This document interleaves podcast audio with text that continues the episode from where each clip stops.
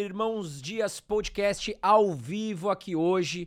Todo mundo tá entrando aqui já, um boa noite para todos. Tô vendo que tem muita gente comentando aqui no chat. E olha lá, fiquem ligados que nós vamos trazer aqui perguntas do chat aqui para os nossos convidados de hoje, tá certo? E como sempre, né? De praxe aqui. Já quero perguntar para vocês de onde vocês estão escrevendo, qual cidade, qual estado que vocês estão acompanhando aqui o Irmãos Dias Podcast. E também, pessoal, muito importante, quem está chegando aqui agora, já senta o dedo no botãozinho de curtir, que é extremamente importante para a gente manter o nosso canal aqui gratuito. O tema de hoje é criptomoedas, criptoativos. Nós vamos falar tudo o que está acontecendo com Bitcoin, com Ethereum, com várias criptomoedas que estão em alta. Nós fizemos esse podcast aqui, uma correria, estamos em Balneário Camboriú, não estamos no nosso estúdio oficial lá em São Paulo, porque realmente o Bitcoin subiu muito, as criptomoedas subiram muito e a gente tinha que trazer aqui especialistas para falar o que está acontecendo, tá certo? Especialistas que entendem muito mais do que eu. Bom, não temos a participação hoje da Carol Dias, ela não conseguiu vir para cá, infelizmente, né? Ela ficou doente, não conseguiu pegar o avião aí também, enfim uma correria danada. Estamos aqui em Santa Catarina e eu vou apresentar agora os dois convidados que vão, né, vamos debater, vamos fazer aqui uma mesa redonda sobre criptoativos com vocês. Espero que vocês também deixem as perguntas aqui, porque no momento certo, adequado, eu vou trazer perguntas aqui para os nossos convidados. Então hoje nós temos aqui o Lucas Amêndola do canal Investidor 4.20 e o Evandro Pitt. Então vou trazer aqui, vocês, né, deu boa noite aí para a galera e assim, eu vou fazer perguntas para vocês, vocês respondam na ordem que vocês quiserem, que vocês acharem mais adequado. Uma hora o Lucas responde primeiro, uma hora o Evandro. Sintam-se à vontade. Boa noite, Lucas. Primeiro, Lucas, então, boa noite. Valeu, André Zera. Obrigado pelo convite. Boa noite à galera que tá assistindo a gente. Foi o que o André falou. Deixa o like aí, senão as bags de vocês não vão subir, beleza? Já estão sabendo disso. Obrigado pelo espaço, pelo convite. É um prazer estar com a Cessera aqui hoje. Vamos trocar uma ideia aí para conscientizar essa galera do mercado cripto. Vamos. Evandro Pitt, mais uma vez aqui com a gente. A gente fez um, um especial também já com Augusto Bax e o, o Evandro Pitt foi um sucesso. Cara, já deve ter uns 200 mil views lá, fora os cortes. Foi um sucesso danado. Evandro, mais uma vez, obrigado por trazer aqui conhecimento pra galera. Vamos falar muito de Bitcoin, Ethereum. Boa noite, Evandro. Show de bola. Boa noite, Andrezão. Muito obrigado mais uma vez aí pelo convite. Prazer imenso poder estar tá aí. Aquela primeira coisa linda, né? A galera gostou bastante, tive, tive bastante feedback também. E, pô, um prazer gigante estar tá aqui dividindo podcast com o homem aqui, o brabo Lucas. O homem manja muito de mercado. E é isso, vamos que vamos. Obrigado, obrigado mais uma vez. Um abraço para meus pitch que estão aí no chat. Legal, o chat tá, tá animado aqui. Tem muita gente colocando já mensagem aqui. Pessoal, vamos lá, vamos dar uma olhadinha aqui no chat. Tem muita gente colocando o ET aqui. Eu acho que deve ser alguma coisa de é vocês aí, pelo visto. fazendo barulho. É o pessoal aqui. do, é, bravo. é a turma, é, é a turma do, do Lucas aqui fazendo barulho. Pessoal, temos aqui gente do Brasil inteiro, inclusive de fora, que vem gente de Massachusetts. Fala de Floripa, Rio de Janeiro. E tem ET pra caramba aqui, Defizeiro. Tamo na área. Pessoal aqui que segue o Evandro também. Gente, muito legal, ó. Carlos Barbosa, Rio Grande do Sul, Robson Kernin. Gente, um grande abraço para vocês. Deixem as perguntas de vocês aqui, que eu vou trazer perguntas aqui tanto pro Evandro como pro Lucas. Então aproveitem, pessoal, porque o mercado de criptoativos está super em alta, Bitcoin tá voando, mas não é só o Bitcoin, tem muita moeda que tá subindo, que tá oferecendo oportunidade, e nós vamos falar tudo aqui no episódio de hoje, tá certo? Então, se possível, já coloque as perguntas aqui para que a gente não se perca, porque tem muito ET aqui rolando e eu vou ter que procurar as perguntas. Mas vamos lá. Evandro e Lucas. Eu trouxe aqui uma colinha, porque é muito número pra gente falar. Bitcoin tá voando. Olha lá, desde 2018, o Bitcoin, pelas pesquisas que eu puxei aqui no Google, subiu mais de 22.300%, 22.371% para ser mais exato. Nos últimos 5 anos, mais de 1.693%. Nos últimos 12 meses, mais de 121%. Agora, de maneira simples, Lucas ou Evandro, o que é o Bitcoin? Porque nós temos muitas pessoas que estão aqui no chat, né? Já são quase 500 pessoas aqui entrando ainda, mas muitas pessoas conhecem Bitcoin, mas outras pessoas não conhecem, de maneira simples, rápida e prática. O que é o Bitcoin e o que está acontecendo? Por que, que o Bitcoin vem se valorizando tanto aí nos últimos meses, últimos dias, últimos anos? Podem. Pô, Vamos lá. Falar começa. sobre eh, simples de Bitcoin é meio complicado, né? A gente sempre fala, ah, é uma moeda digital. Mas tem um livro que fala muito bem sobre isso, que falar que Bitcoin é só uma moeda digital é a mesma coisa que falar que a internet foi feita só para mandar e-mail, né? Então acho que a gente pode levar em consideração o Bitcoin como de fato dinheiro, ele sendo a evolução de tudo que a gente teve como dinheiro hoje, resolvendo todos os problemas que a humanidade acho que enfrentou ao longo da história, né? Desde o escambo, o ouro, moedas fiduciárias, acredito que é uma resolução de todos esses problemas e uma forma de você descentralizar a confiança, né? Quando a gente sai dessa parte de a só a moeda digital, faz muito sentido quando você faz, né, lança uma blockchain, a primeira aplicação seja uma moeda digital, seja que nem foi Ethereum, foi Solana, foi outras. Mas além disso, a diferença do Bitcoin, nós temos justamente um ativo que ele acaba descentralizando essa confiança, a gente não precisa confiar em pontos centralizadores e a gente tem de fato hoje um dinheiro que ele é de fato robusto e a gente consegue fazer ele intermediar de várias pontas aqui. Eu acho que é um a palavra mais certa e sem, mais simples seria dinheiro, mas acho que seria legal a gente aprofundar, né, nas coisas, no que, que foi o dinheiro, como é que ele trabalha, as três, as três, os três princípios que acabam rodando isso, que o Bitcoin ele acaba sendo um, um ótimo, uma ótima forma de, de comunicar valor, de descentralizar a confiança, e obviamente sendo dinheiro também na forma mais simples a gente conseguir comunicar isso, né? É, Bitcoin, falar de Bitcoin de, tipo de forma, de forma simples parece simples, mas não é simples, né? Porque são muitos atributos. Mas o meu ponto de vista, assim, para todas as vezes quando alguém, tipo um tio meu, me pergunta, eu, Evandrinho, o que é esse negócio de Bitcoin? Eu tento explicar da seguinte forma: Bitcoin é uma moeda centralizada, certo? Que não tem um ponto central de para poder te censurar. Não tem um governo por trás dessa moeda.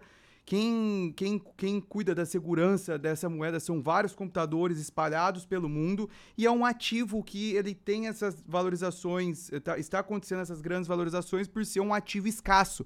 Diferente do dólar, por exemplo, que o governo, ele, o governo, em, na teoria, ele, já, ele sempre é deficitário, porque ele mais gasta do que ele produz, certo? E, e, o que, que ele faz? Ele precisa pagar essa conta. E para ele pagar essa conta, ele precisa imprimir mais dólares para poder cobrir esse custo. E o que, que acontece? Quando eu tenho um dinheiro que eu não tenho um supply, que eu não tenho um fornecimento limitado, eu, eu, eu tenho a desvalorização desse dinheiro, que é como a gente conhece por inflação. Bitcoin é uma moeda, um dinheiro que você sabe a quantidade que ele vai existir. São 21 milhões de unidades, então ele é um ativo escasso e eu não vou ter governo ali imprimindo para poder pagar a conta do, da ineficiência que eles têm por conta de, de não, gerar, não gerar nada e gastar muito mais do que eles geram. Então, resumindo, é uma moeda descentralizada que não tem um governo por trás, certo? Tem a. Tem a é, é escasso, porque ela tem uma, uma. A gente sabe a quantidade que ela vai existir. E é isso, velho.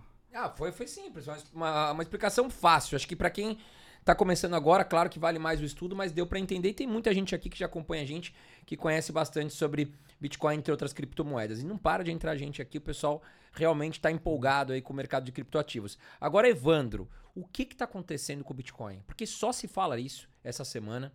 O Bitcoin saiu aí, sei lá, dos seus 38 mil dólares para 57 mil dólares. Cara, olhei ontem, tava 54, olhei antes de ontem, tava 52 mil dólares. Realmente a moeda vem se valorizando bastante, tá? Mas eu quero entender o que está acontecendo, por que, que tá, tá, tendo essa valorização tão rápida. E depois nós vamos falar de outras moedas, né? Porque não é só o Bitcoin, tem várias outras criptomoedas que estão subindo junto. Mas vamos falar agora de Bitcoin. O que está acontecendo no mercado?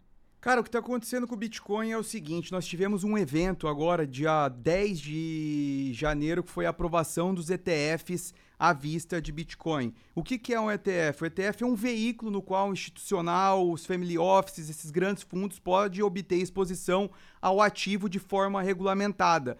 E essas, por exemplo, como a BlackRock, que é a maior, que é a maior gestora do mundo, ela se responsabiliza pela custódia desses ativos, tirando essa preocupação do, do, do cliente deles ali. E desde e de lá para cá, é, começou a entrar muito capital, começou a entrar muito dinheiro dentro do mercado. E a gente estava até comentando aqui antes, né?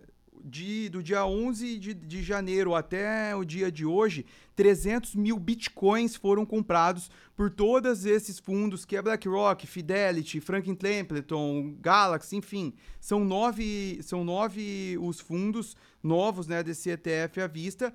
E o, e o maior motivador dessa, dessa alta toda é, são esses fluxos, fluxos, essas compras, essas entradas de dinheiro desse, desses ETFs comprando Bitcoin para, para os seus clientes e para os seus fundos. De forma, para quem é leigo, é aquela questão da oferta e da demanda, né? Então, quanto mais pessoas estão comprando Bitcoins, lembrando que o Bitcoin é um ativo escasso, Então, muito disso se explica pela compra desses fundos que estão chegando, não é isso, Lucas? Exatamente. A gente estava trocando uma ideia, inclusive, da questão de hoje tem mais bitcoins sendo comprados do que minerados, né?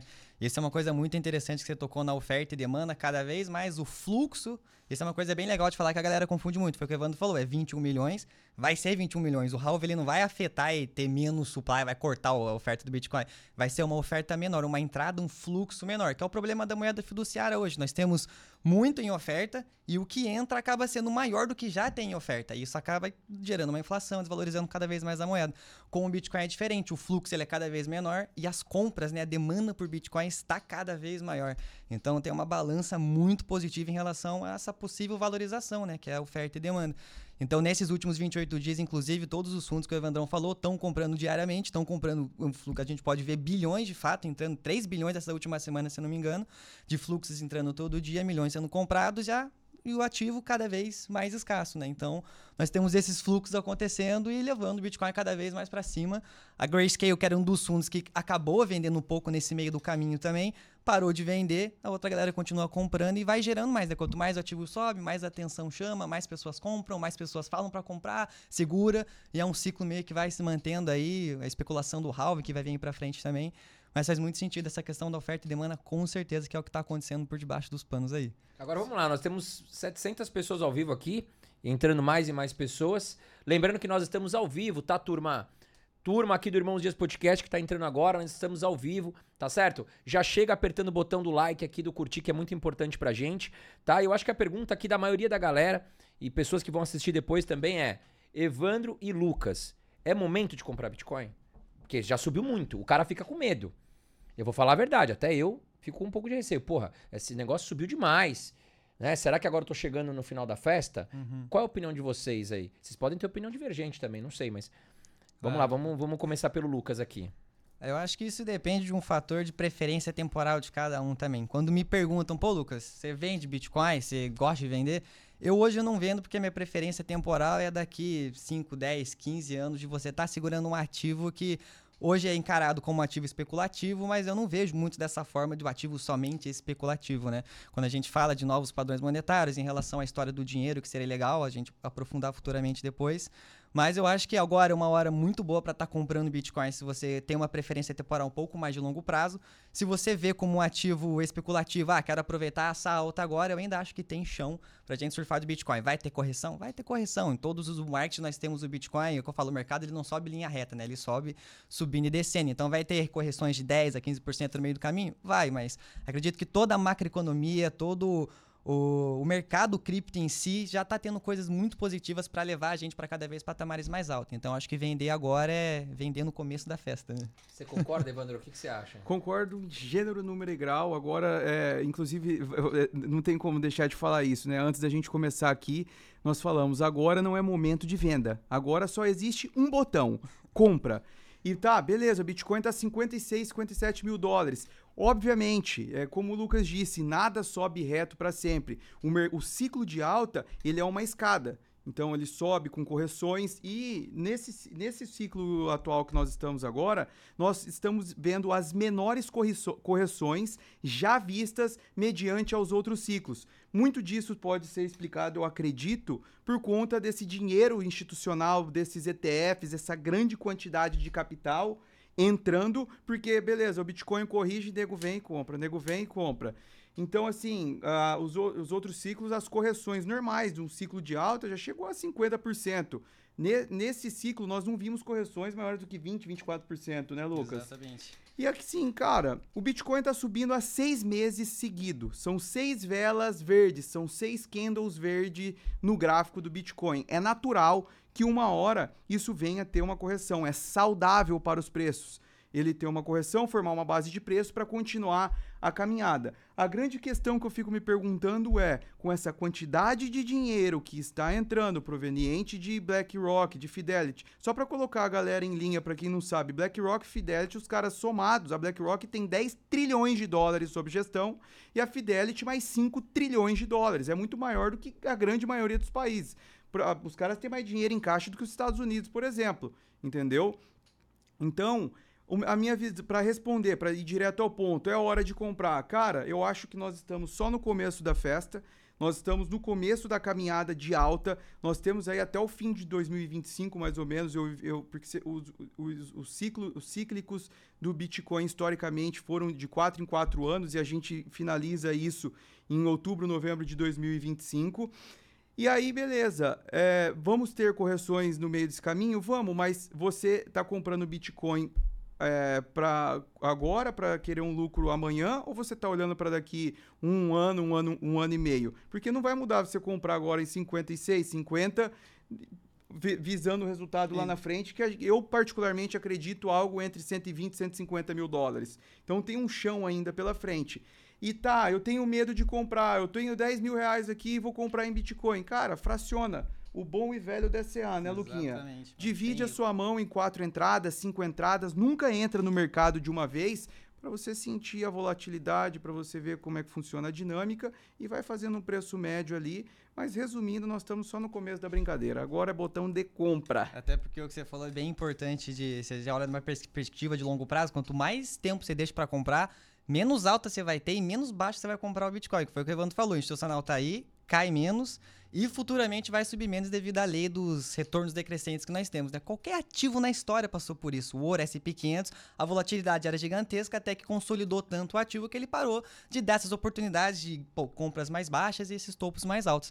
Então a gente até faz uma brincadeira que no próximo fundo do Bitcoin, né, talvez seja o preço de hoje, 40k, 50k, dependendo do que vai chegar. Então, às vezes, meu Deus, vou comprar mais. Aí você está esperando uma coisa que futuramente às vezes vai acabar nem valendo muito a pena e você vai acabar se arrependendo depois. Não quero deixar ninguém com fome aí também, deixar a galera enviesada, né? Mas é a teoria de mercado de fato mesmo que conforme o ativo vai crescendo, ele vai ficando cada vez menos volátil, dando menos margem de oportunidade no mercado. Agora, se, eu, se a gente fosse fazer aqui uma aposta, vamos, vamos falar. É claro que ninguém tem bola de cristal. Mas qual é o preço-alvo para dezembro de 2024, falando em Bitcoin, do Lucas e do Evandro? Preço-alvo. Lembrando que a gente não tem bola de cristal, tá, galera? A gente tá aqui é. só fazendo uma brincadeira, um chute. e aí depois vocês voltam aqui para cobrar eles também, é. né? Quem, quem chegou mais próximo. Aliás, comentem aqui também. Qual o valor que vocês acham aqui no chat que nós vamos chegar aí no, no Bitcoin em dólares, tá? Vamos falar em dólares. Quanto que fecha o Bitcoin em dezembro de 2024, galera? Comentem aqui, mas quero saber a opinião do Lucas e do Evandro. Uh, se a gente tem três formas, digamos assim, de olhar para isso. A gente olha uma forma um pouco mais fundamentalista para cada um real de Bitcoin que entra, 0,25 centavos é mexido no preço ali e tal. Glassnode fez essa projeção, a Galaxy, o que o Evandro falou. Todo mundo tá ali em cerca de 130, 150 mil, os peixes grandes do mercado, nessas análises institucionais. Quando a gente olha para o padrão mais gráfico do Bitcoin, normalmente ele chega a fazer três vezes do que ele fez no último topo. Então, o último topo acho que foi 20, 21 mil. O penúltimo topo, né, lá em 2018, 2017. Agora, nesse último ciclo que nós tivemos, ele bateu 169 mil. 3,3 vezes do que ele fez. Então, vamos jogar três vezes nesse último topo que ele vai fazer no próximo agora. Jogaria ele para uns 200 mil dólares. Está um pouco distante de 130, 150 a 200 mil ali. Mas acho que se a gente pega o que está aqui, eu acredito que um valor factível para a gente colocar seria algo entre 150 mil, 170 mil dólares do Bitcoin. Ainda em 2024?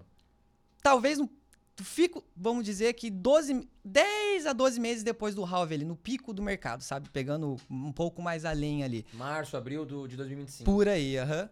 O que o, se a gente pega o stock to flow, que é baseado na escassez do Bitcoin, essa projeção já vai para uns 400 mil dólares, né? é, né? E aí é eu doideira. Vi, esses dias, mas não faz muito sentido, né? Cara, ver, bom, eu vou dar a minha opinião agora.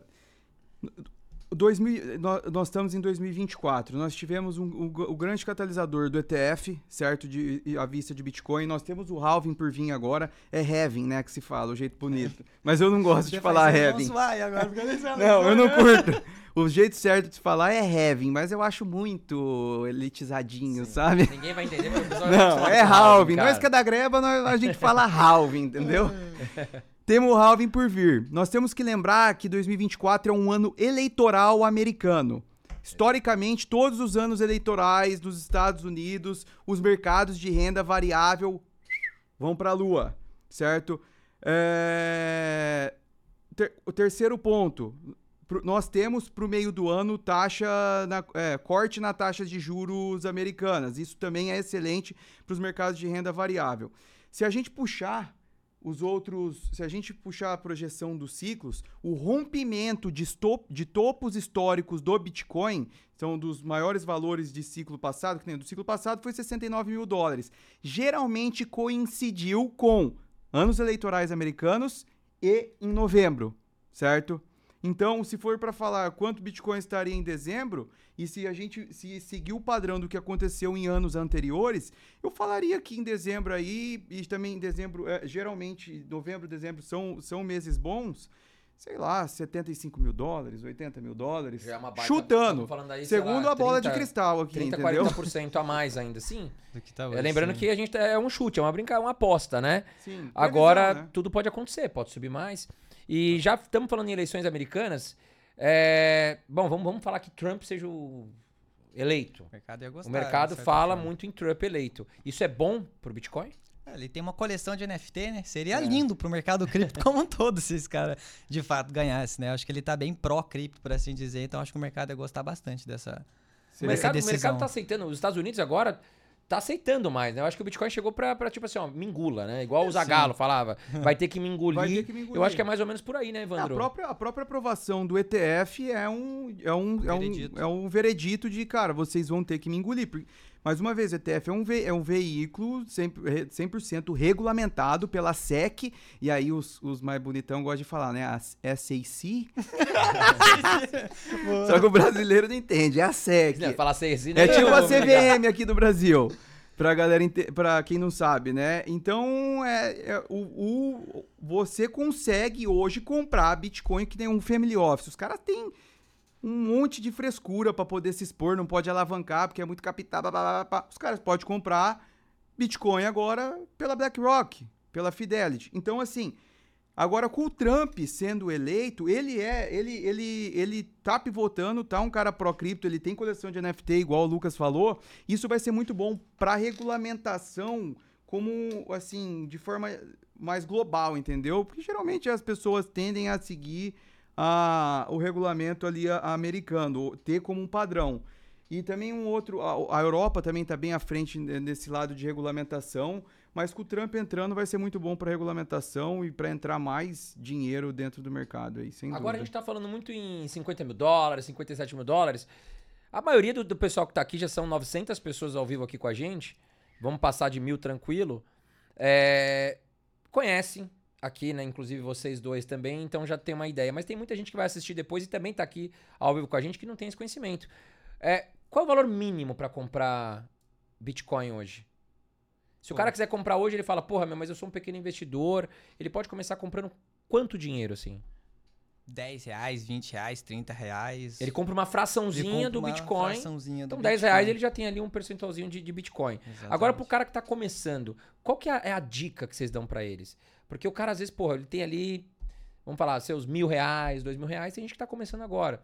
E o cara fica tentado, porque ele vê, puta, o Bitcoin tá dobrando e a gente sabe. Brasileiro quer resultado rápido, cara. Eu vejo isso em ações, vejo isso em fundos imobiliários.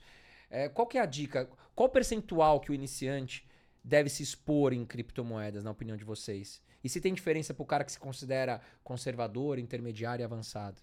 É, eu sou meio conservador perante isso, até porque é um ativo que eu acho que poucas pessoas estão acostumadas. Até vejo nas caixinhas de perguntas: Bitcoin cai 1%. Meu Deus, não sei o quê, o que, que eu faço agora? Não sei o quê. 1%, 2% é a volatilidade normal, que acaba sendo muito diferente da volatilidade que a gente tem em bolsa, fundos imobiliários, tudo isso daí. Então, se o cara ele não tem esse, é, esse não é apetite ao risco, mas esse costume, essa amabilidade, por assim dizer, 5 a 10%, 5% de uma primeira locação do patrimônio dele, acho que faz sentido para ele começar a se expor, começar a sentir a volatilidade do Bitcoin. E a partir do primeiro momento que você faz o primeiro aporte, você deu o primeiro passo, porque daí você vai querer saber mais sobre aquilo. Afinal, o teu dinheiro está em jogo agora. Agora você vai, vai querer saber mais, vai querer como é que, saber como é que funciona, vai começar a estudar um pouco mais. Então, acho que 5% é uma locação inicial, mas, cara, cai para dentro de bastante estudo, para você entender como é, o que, que é o Bitcoin de fato, foi o que eu falei, a gente falou, não é só uma moedinha digital, né? Tem toda uma rede, um consenso, um, um negócio enorme que tá por trás dele. Então acho que entender todo esse ecossistema e ir pra dentro, começar com uma pequena locação, fa- falar o que o Evandro falou, desse azinho, dividir os aportes ali e ir pra cima e estudar de fato, porque o mercado cripto é todo dia mudando também, né? Todo dia uma coisa nova acontecendo. E vocês acham que vale a pena, Evandro, começar, por exemplo, pelos ETFs, porque a gente, a gente já tinha ETF no Brasil de Bitcoin, né? Sim. A novidade agora Futuros. chegou para os Estados Unidos. Você tinha uma exposição futura. Não, é, é isso. O Hash 11 não é? O Hash 11 da Hashdex, só que era um ETF é, de futuros. Uhum. Ah, essa é diferente. O ETF de futuros você tem- é muito mais burocrático você ter uma exposição, não é todo mundo que pode ter e ele é mais custoso. O ETF à vista, por exemplo, você comprar pela BlackRock, você está comprando o ativo. Certo? Só que fica sob a custódia daquele ETF ali que você está obtendo exposição. Está comprando a moeda e quem cuida para. É, por exemplo, como se você. Como, a Hashdex, vamos falar da Hashdex no Brasil. A Hashdex aprovou também o ETF deles de Bitcoin. Então, agora o à vista, você vai lá e compra um Bitcoin com a Hashdex, por exemplo. A Hashdex vai fazer a custódia, vai guardar para você esse teu Bitcoin e aí ele tem os parceiros custodiantes. Por exemplo, a grande maioria dos americanos usa Coinbase, que é uma corretora americana maior dos Estados Unidos para poder custodiar. O Futuros, você está comprando um, um papel que representa o valor. Isso que era, opa, perdão. Isso que era. Isso que era. Esses ETFs que eram comercializados comercializado antes. E esse foi o grande motivo para poder liberar o à vista, né, Lucas? Porque os caras estavam. Não queria liberar o à vista, não queria. Os americanos, né? A SEC, não queria liberar a vista, não queria liberar a vista. E aí até que eles perderam um caso lá e falou, cara, se tem um ETF futuros, não tem por que não ter o à vista, certo? Se o cara, por exemplo, manter. Qual que é o. Qual que é? Tem os prós e os contras.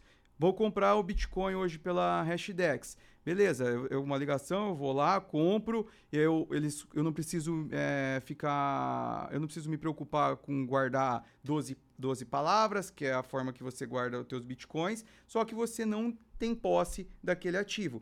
E assim, pra, pelo menos para mim, para o Lucas, isso é muito importante, porque a cultura da, de criptomoeda, de blockchain, e de você é você manter esses teus ativos. Nem você tem uma, um pendrive, a galera fala pendrive, né? Que é a Ledger, que é uma carteira, uma carteira que você guarda esses teus ativos, cara. Eu com esse ativo eu posso ir para qualquer lugar do mundo, meu dinheiro tá comigo e acabou. Não fica, eu não fico no risco do banco, eu não fico no risco de um governo, eu não fico no risco de ninguém. E aí você comprar através desses veículos de ETF tem esses, esses contrapontos. Só que não é todo mundo que cons- consegue obter exposição igual a gente consegue, por exemplo. É, tem gente que às vezes só quer ter exposição à valorização do ativo. Ah, eu quero que se dane a autocustódia ou qualquer tipo de coisa, só ligo pra valorização, quero só especular. Às vezes é até mais fácil pro cara que já tá na bolsa ali, já tá no home broker, seja qualquer outra corretora, é muito mais fácil ele vai fazer essa essa entrada dele do que às vezes ele ter que abrir conta numa outra corretora, fazer outro tipo de caminho. Mas eu acho que quanto mais tempo você passa no mercado cripto, acho que mais você entende a oportunidade de fato, né? O primeiro passo é o Bitcoin, daí você vai pro Ethereum, começa a conhecer um pouco mais o DeFi. E para você mexer em DeFi, você tem que fazer a tua autocustódia. E é ali que tá a verdadeira, digamos assim, mágica, né? A nata, digamos, do mercado cripto em si. Então dá para começar, eu acho super fácil, né? Fácil você de fato fazer isso, mas eu acho que foi o que o Evandrão falou aqui. A nossa filosofia, acho que tá bem na autocustódia e na, na liberdade do, Você da pessoa que vai dos seus estar. ativos, né? Nem tem um termo que eles usam em inglês é not your keys, not your coins. Então, sem a- se as chaves não são suas, elas não, as moedas também não são suas, porque a, as- a carteira do Bitcoin é o que dá acesso. Porque a, a- a gente fala carteira, mas carteira é um termo que parece tipo, ah, tá guardado numa carteira. A carteira é uma representação dos teus ativos que estão guardados lá dentro da blockchain, dentro daquele livro razão, daquele cofre, entendeu? E, a- e o acesso àquilo são 12 palavras. E, cara, é muito, não é simples, não é que nem, ô mãe, eu vou ligar pra minha mãe e falar, ô mãe, é, compra Bitcoin aí, é, tem, você tem que anotar essas 12 palavras no papel, guardar, você não pode perder, se perder, você perdeu todo o teu dinheiro. Cara, ela vai ficar desesperada. Então, talvez, pra ela, seria melhor ela obter a exposição através de uma hashdex da vida, Sim. entendeu? Agora vamos, vamos aqui pro chat, pessoal. Já temos aqui mil pessoas ao vivo com a gente. Obrigado aí pela participação. Lembrando que nós estamos ao vivo aqui hoje com o Evandro Pitt e o Lucas aqui do canal 4.20, tá certo? Ambos têm canal no YouTube, estão aí voando, até porque criptomoedas está realmente chamando a atenção da galera. Temos mais de mil pessoas aqui, são 8 horas e 6 minutos, dia 27 de fevereiro, estamos ao vivo. E olha lá, o Joseira mandou aqui 5 reais pra gente, valeu, Joseira. Tá certo? Cinco reais aí, mais um pouquinho, já pago meu jantar. Vai pagar catuaba. Olha lá. Parabéns, Corote. Lucas, pelo trabalho. Monstro demais, tá metendo shape também. Parem de focar em BCT e invistam em BTC. Aí é bom demais, tamo junto. tá, eu, eu acho que eu entendi aqui a. É, você entendeu. Eu acho que eu entendi, cara. Quando eu li a primeira vez eu não entendi, mas, mas tá certo. Pessoal, deixem as perguntas de vocês, que daqui a pouquinho eu vou pro chat trazer perguntas aqui pro Evandro e também pro Lucas. O pessoal falando aqui que tá gostando muito também de você. Evandro mandou um abraço, tá certo? Daniel Natal, grande abraço. Suelen Okada, abraço. Fábio Souza, abraço. Vamos seguir aqui com as perguntas. Bom, estamos ouvindo muito sobre a questão de inteligência artificial. Né? Até recentemente a gente viu aí que a Nvidia nos Estados Unidos, cara, as ações voaram absurdamente, que é uma empresa que investe em chip, investe em, né, em sistemas de inteligência, de inteligência artificial. E eu sei que existem criptos, né? Eu sei, mas desconheço a, a, a criptos ligadas à inteligência artificial. Eu gostaria que vocês, se pudessem citar algumas moedas, o que, que vocês pensam desse mercado de criptos ligadas à inteligência artificial. Né? Aí, Evandro, Lucas podem falar um pouquinho. E citem algumas moedas que vocês acham interessantes também com um futuro promissor. Boa. Puxa o barco aí, Luquinha. Vamos lá, então. Puxa o barco. Isso aí. Eu acho que é, pô, Tá muito quente. Tá quente demais. É um mercado que ele tá meio que se formando, né? IA entrou em boom, digamos assim, no ano passado, em 2023, que vem o chat GPT e tudo isso, e começou vários projetos a brotar no mercado.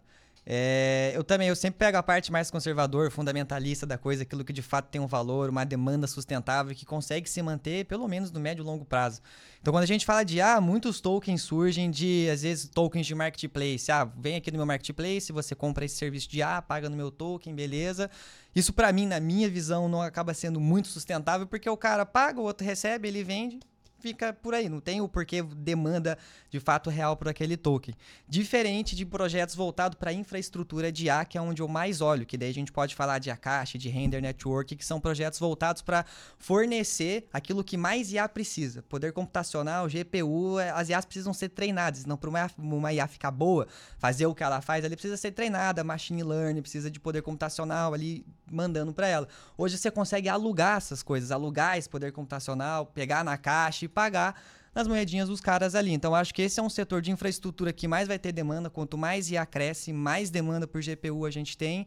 E esses projetos que acabam fornecendo isso, né, essas utilidades, acho que eles vão ter uma certa demanda por consequência do próprio mercado de IA. Então acho que a Caixa e Render são os projetos mais fundamentalmente melhores, por assim dizer, na minha visão, no mercado de IA. E se fosse para chutar um para especular, seria o WorldCoin, que para mim não é um projeto é shitcoin, na minha humilde opinião, eu quero especular, quero ganhar dinheiro. WorldCoin, qualquer outra coisa que o Sam Altman lá falar, provavelmente esse projeto vai vai dar um barulhinho. Saiu Sora agora, esse novo negócio, o projeto acho que subiu 40, 50%, porque saiu essa notícia aí. Então, um projeto altamente especulativo, mas altamente inflacionário também. E com pouco dinheiro também, igual o Bitcoin, consegue começar. Frações 5 reais, também. 10 reais também você compra frações desse projeto. Frações. Isso é uma moeda, é uma moeda igual o Bitcoin. É, tô- É uma moeda, um token. É um token, no um caso, token. tá. Negociado nessas corretoras, enfim. Sim. e- Enfim. Na, é nas maior parte das corretoras, né, maiores, por assim dizer, você consegue encontrar esses tokens. Dá pra comprar tranquilamente ali, frações, seja o que for também, dá pra. Pra E fazer. você, Evandro? Lembrando que, e, pelo menos você é mais novo, né, Lucas? Eu e o Evandro, eu acho que a gente vem da época que não existia celular, né? O Evandro deve ter minha idade, mais ou menos. Eu, Eu te- tô com 39. Eu tô com 30. Porra, então não. Então, então a, a bola fora, rapaz. Apesar que falou que eu tenho cara de novinho. Ô, então, né, ô, André, ca- caminhão, caminhão Não. de usina, bom de ano, ruim de lata. Não, então o Evandro tá bem, cara. Agora, ó, a galera aqui já vai começar a me xingar aqui, os fãs do Evandro. Mas Não, mas eu, eu o Evandro eu veio da sou- época de celular, pelo menos do rádio Não, Nextel. o primeiro, eu lembro, assim, aham.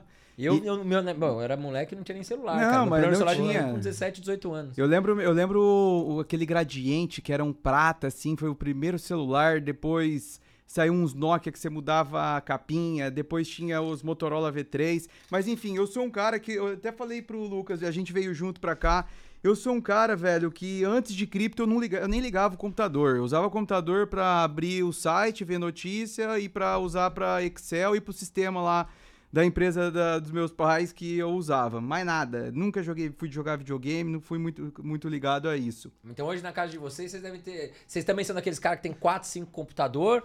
Ou isso aí é só cena de filme? Eu uso só um ali e dá, né? Já, já tá já tá ótimo já. Mas, cara, vamos lá. Na minha visão, essa, esse setor de inteligência artificial dentro. É, essa interseção né, entre inteligência artificial e criptomoedas faz muito sentido, tem muita eficiência aí os dois conversando.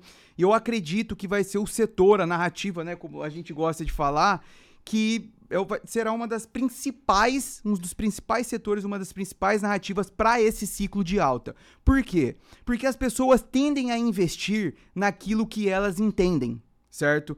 Então, assim, eu não, se você não. Ó, eu vi, eu vi um, um tweet hoje, inclusive até postei no Twitter. Pergunta para pergunta pro teu pai, por exemplo, o qual o setor de criptomoedas que ele acha que vai dar mais certo? Se é inteligência artificial, se é restaking, se são primeiras camadas ou se é staking líquido. Ele vai falar na hora inteligência artificial. Então, por que, que eu também fico otimista com isso? Porque é fácil das pessoas entenderem, as pessoas já, ah, inteligência artificial, aquele negócio que te responde, tal, tal, tal, e as pessoas têm a tendência de investir naquilo, naquilo que elas é, entendem. Fora isso, o setor de inteligência artificial dentro do, do, do, do, mercado de criptomoedas é altamente impactado pelas coisas que acontecem fora do mercado de criptomoedas, fora de blockchain. O Lucas falou da Sora e é um exemplo assim muito nítido que aconteceu nos últimos dias. Foi anunciado a Sora, que é um programa de inteligência artificial que faz vídeos reais, é uma coisa bizarra. E cara, depois que as pessoas viram a qualidade daquilo e os vídeos que aquela inteligência artificial era capaz de fazer com os comandos que você desse, todos os tokens, todas as criptomoedas de inteligência artificial, sem exceção, subiram 40, 50, 100, 200, 300. Essa WorldCoin aí subiu 200, 300%. Por quê?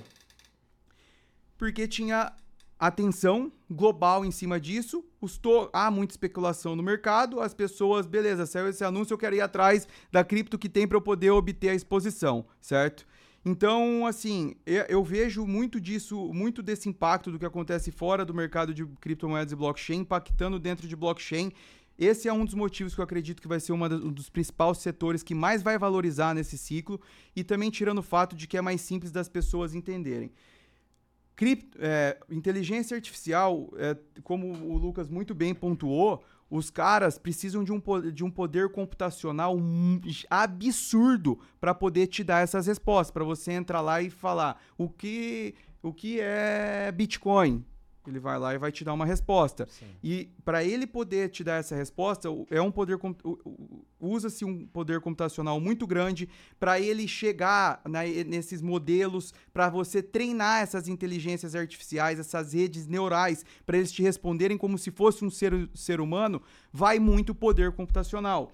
E esses dois projetos também, na minha visão, eles são muito brabo, que é a Cache e a Render, que eles alugam esse, essa, essa computação porque, vamos lá, por que, que a NVIDIA está estourando? Porque ela fornece GPU, ela, for, ela fornece esse poder computacional para essas inteligências artificiais, certo? E isso está escasso. Se você for encomendar alguma coisa com a NVIDIA, você demora até seis meses para você conseguir é, conseguir para você conseguir o aparelho para você poder fazer para você poder rodar esse todo esse sistema. Então o que que essas criptomoedas estão fazendo? Eles estão pegando algumas delas, poder computacional ocioso, que nem, por exemplo, o teu computador aqui. Você usa um terço disso daqui, os outros dois terços você consegue delegar para esses projetos. Então, esses projetos vêm com essa proposta.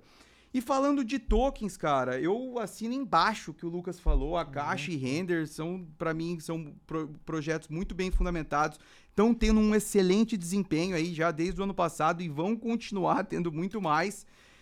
E, mas eu gosto de dois projetos é, que ainda não tem token. É, pra galera ficar de olho, vou dar, a, vou dar a dica pra galera aí ficar de olho. Alfa, alfa. Alfa, alfa do pitch aqui ao vivo. Anota aí. Ritual e Morpheus. Basicamente, assim, de forma. Tentar explicar de forma mais simples possível o que é a ritual. A ritual ela, ela faz inferência. E o que, que é inferência? Inferência ela é responsável por, como se fosse pensar. Você vai lá, dá um comando e aí a, ela usa todos aqueles algoritmos para te entregar uma resposta.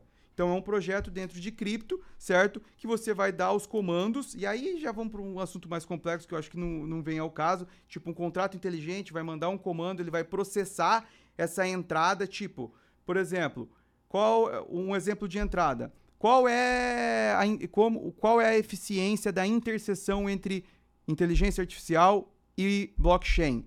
É- A inferência vai pegar, vai pensar naquilo e vai te entregar uma resposta. Então esse é um projeto muito foda que tá por vir, certo? Tem grandes nomes da indústria que tá por trás, Arthur Reis, por exemplo, é um deles que tá. Os caras levantaram 25 milhões de dólares recentemente.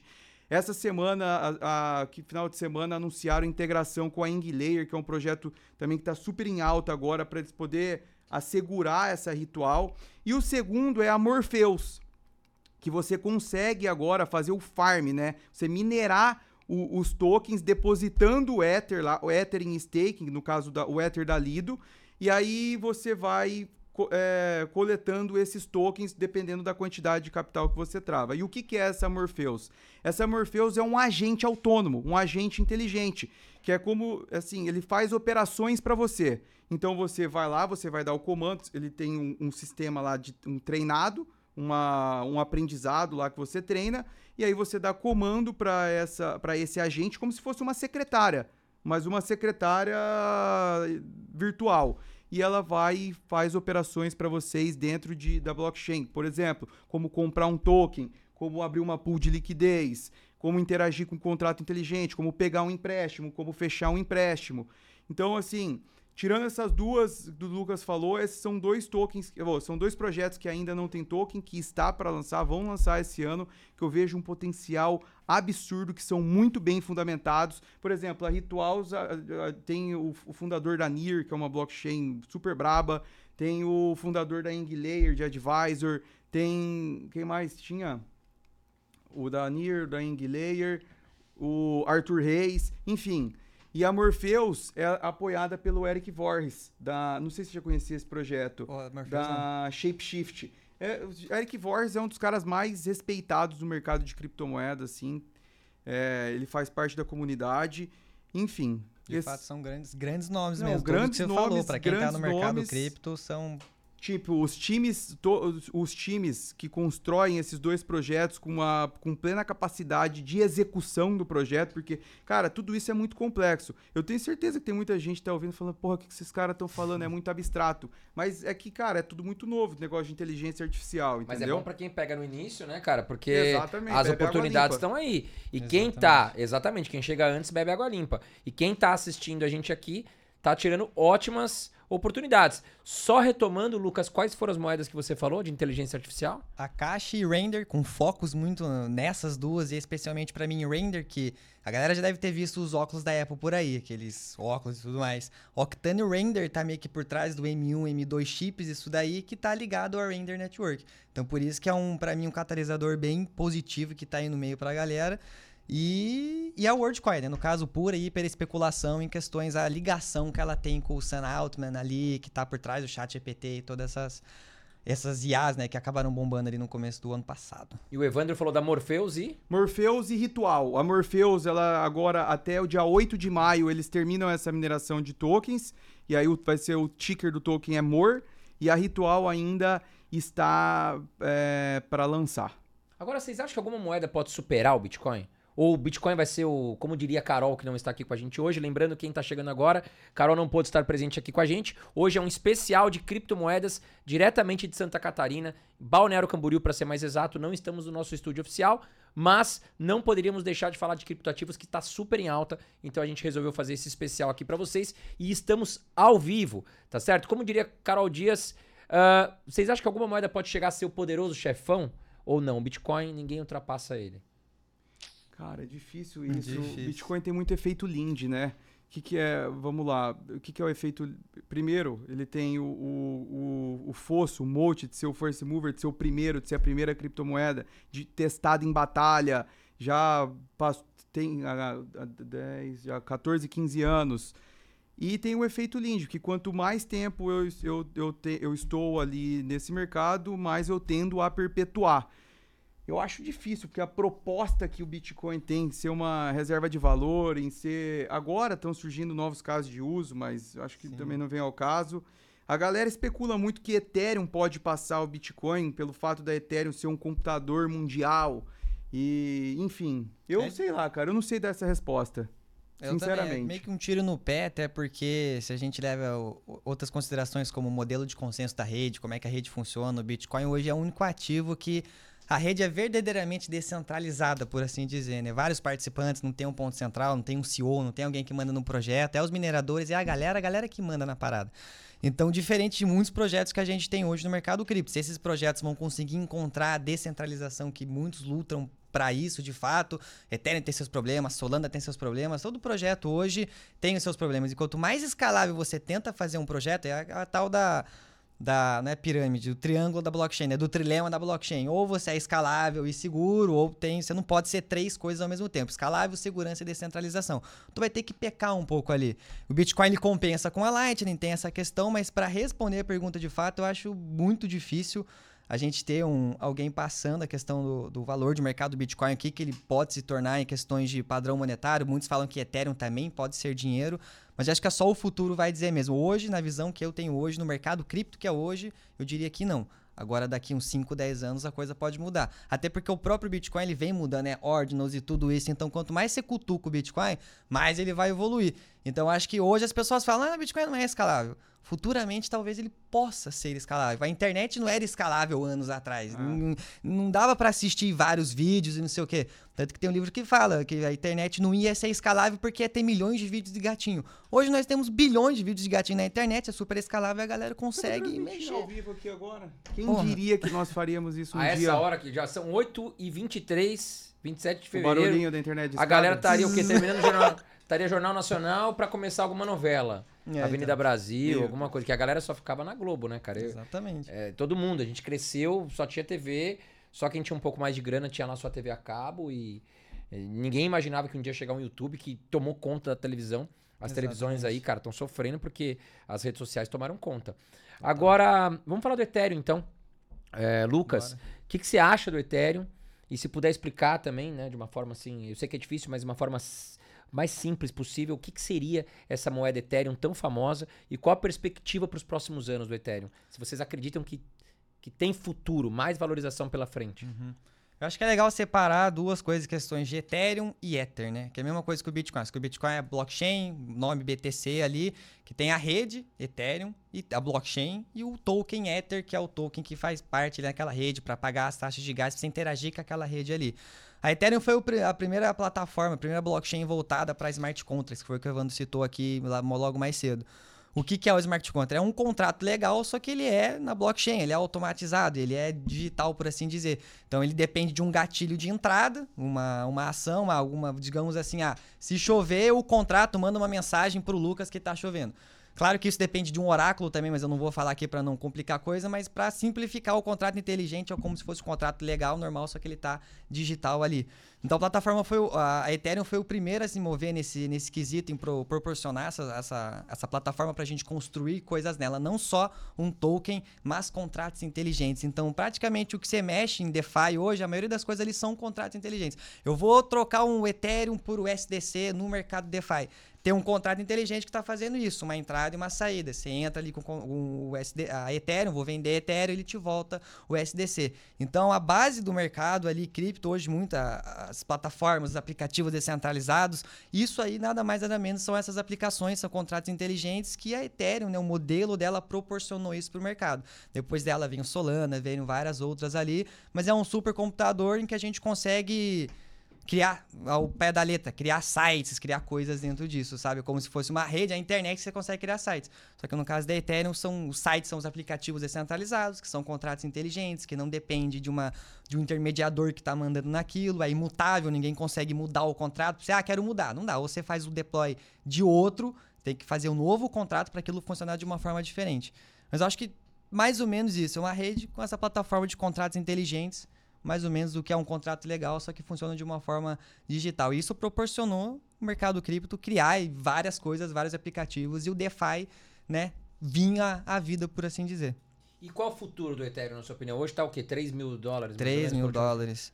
Se for em questão de preço para falar para a galera, tem um vídeo que eles vão encontrar lá no canal que ah, o preço mais realista seria algo entre 10 a 12 mil dólares. E o mais otimista seria 19 mil dólares. Pô, Lucas, por quê? Participação de mercado. Se a gente pega o, o Ethereum, ele chegou acho que a 500 bilhões de valor de mercado da última vez, o Bitcoin chegou a 1 tri, alguma coisa assim.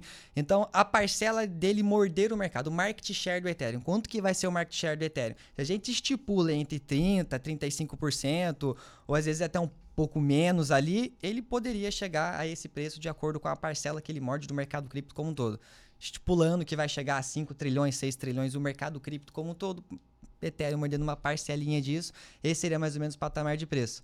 Mas Ethereum, para ela continuar né, tendo esse, é, essa atração e tudo mais, eles precisam re resolver cada vez mais os problemas da rede, que não é mil, mil maravilhas, né? A gente sempre tem aquele trilema da blockchain, acaba pecando em um ponto. Então, as atualizações que eles vão fazer daqui para frente vai depender de como eles vão conseguir manter essa rede, manter a descentralização, a escalabilidade, que é um problema eles estão buscando em outras camadas. Eu sei que acaba fugindo um pouco aqui, mas tem tudo para ser um puta projeto por muitos anos ainda. Acredito que é o é o que o Evandro falou também, o first mover nas plataformas inteligentes, é o chefão ali das L1s, por assim dizer. Então acho que tem muito potencial pela frente ainda, porque tem muitos bilhões alocados em Ethereum ali, muitos bilhões. Tá barato. E na sua opinião, Evandro, o que, que você acha do Ethereum? Cara, e quais são os próximos passos Não, aí do, do projeto? se, tipo, tentar, tentar, vamos, tipo, colocar de uma forma mais lúdica o Ethereum como se fosse uma, eu, eu, eu- vi esse exemplo uma vez e eu achei ele muito foda pra poder explicar pra quem não entende muito. Pensa no, na Ethereum, a rede Ethereum, como se fosse um iOS, o iOS lá, da, o, que é o- a plataforma no qual você consegue construir o WhatsApp, o, o Instagram, o Telegram, o Uber, e aí tem o Android também, certo? Então é uma, é, é é uma camada que você constrói aplicações em cima. Essas aplicações dentro da Ethereum são mais voltadas para o mercado financeiro. Então eu consigo construir um, um- a gente chama de protocolo, né? Por que protocolo? Porque ele segue ali, ele tem um, é um contrato inteligente, como o Lucas muito bem posicionou, que ele, ele- e contrato inteligente é determinístico. Então assim, se acontecer isso, é se para, não tem é, probabilidade, é sempre determinístico. Então esses contratos são escritos e esses são os aplicativos, como se fosse o WhatsApp. E aí eu tenho lá um aplicativo que é como se fosse um agiota. Eu vou lá, deixo.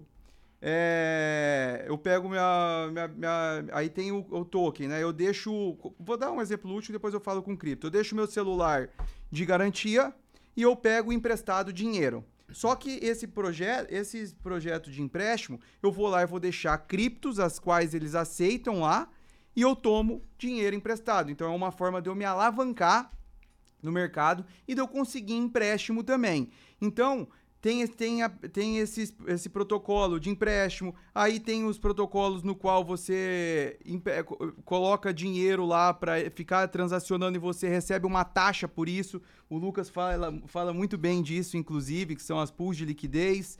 É, você consegue criar, por exemplo, tem o, o- Tipo a Maker, né? Você deposita Ethereum, que é o, o Ether, que é o token Ether, deixa ele de colateral e cria um dólar com aquele colateral, com aquele Ether de colateral, de garantia. Então, resumindo, o Ethereum é como se fosse esse supercomputador, como se fosse iOS, Android, você consegue construir essas aplicações financeiras em cima e, obviamente, estão surgindo é, novos casos de uso, como, por exemplo, é, é, redes sociais centralizadas, como jogos é, dentro de blockchain, enfim, uma infinidade de casos de uso, porém não são todos que você consegue usar na Ethereum devido a esse trilema da, da blockchain, que é a escalabilidade, que é a segurança ou a descentralização.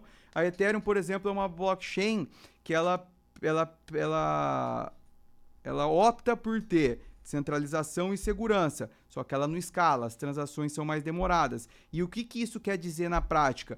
Que é uma blockchain para casos de uso é, mais complicados para, por exemplo, para pagamento que precisa de altas transações, para jogos, para rede social, que são várias transações ali é, por minuto. E aí é onde já aí fica um pouco mais complicado, mas é onde entra a Solana, que é uma blockchain já mais especializada para transações rápidas, e aí eu já consigo melhorar esses casos de uso.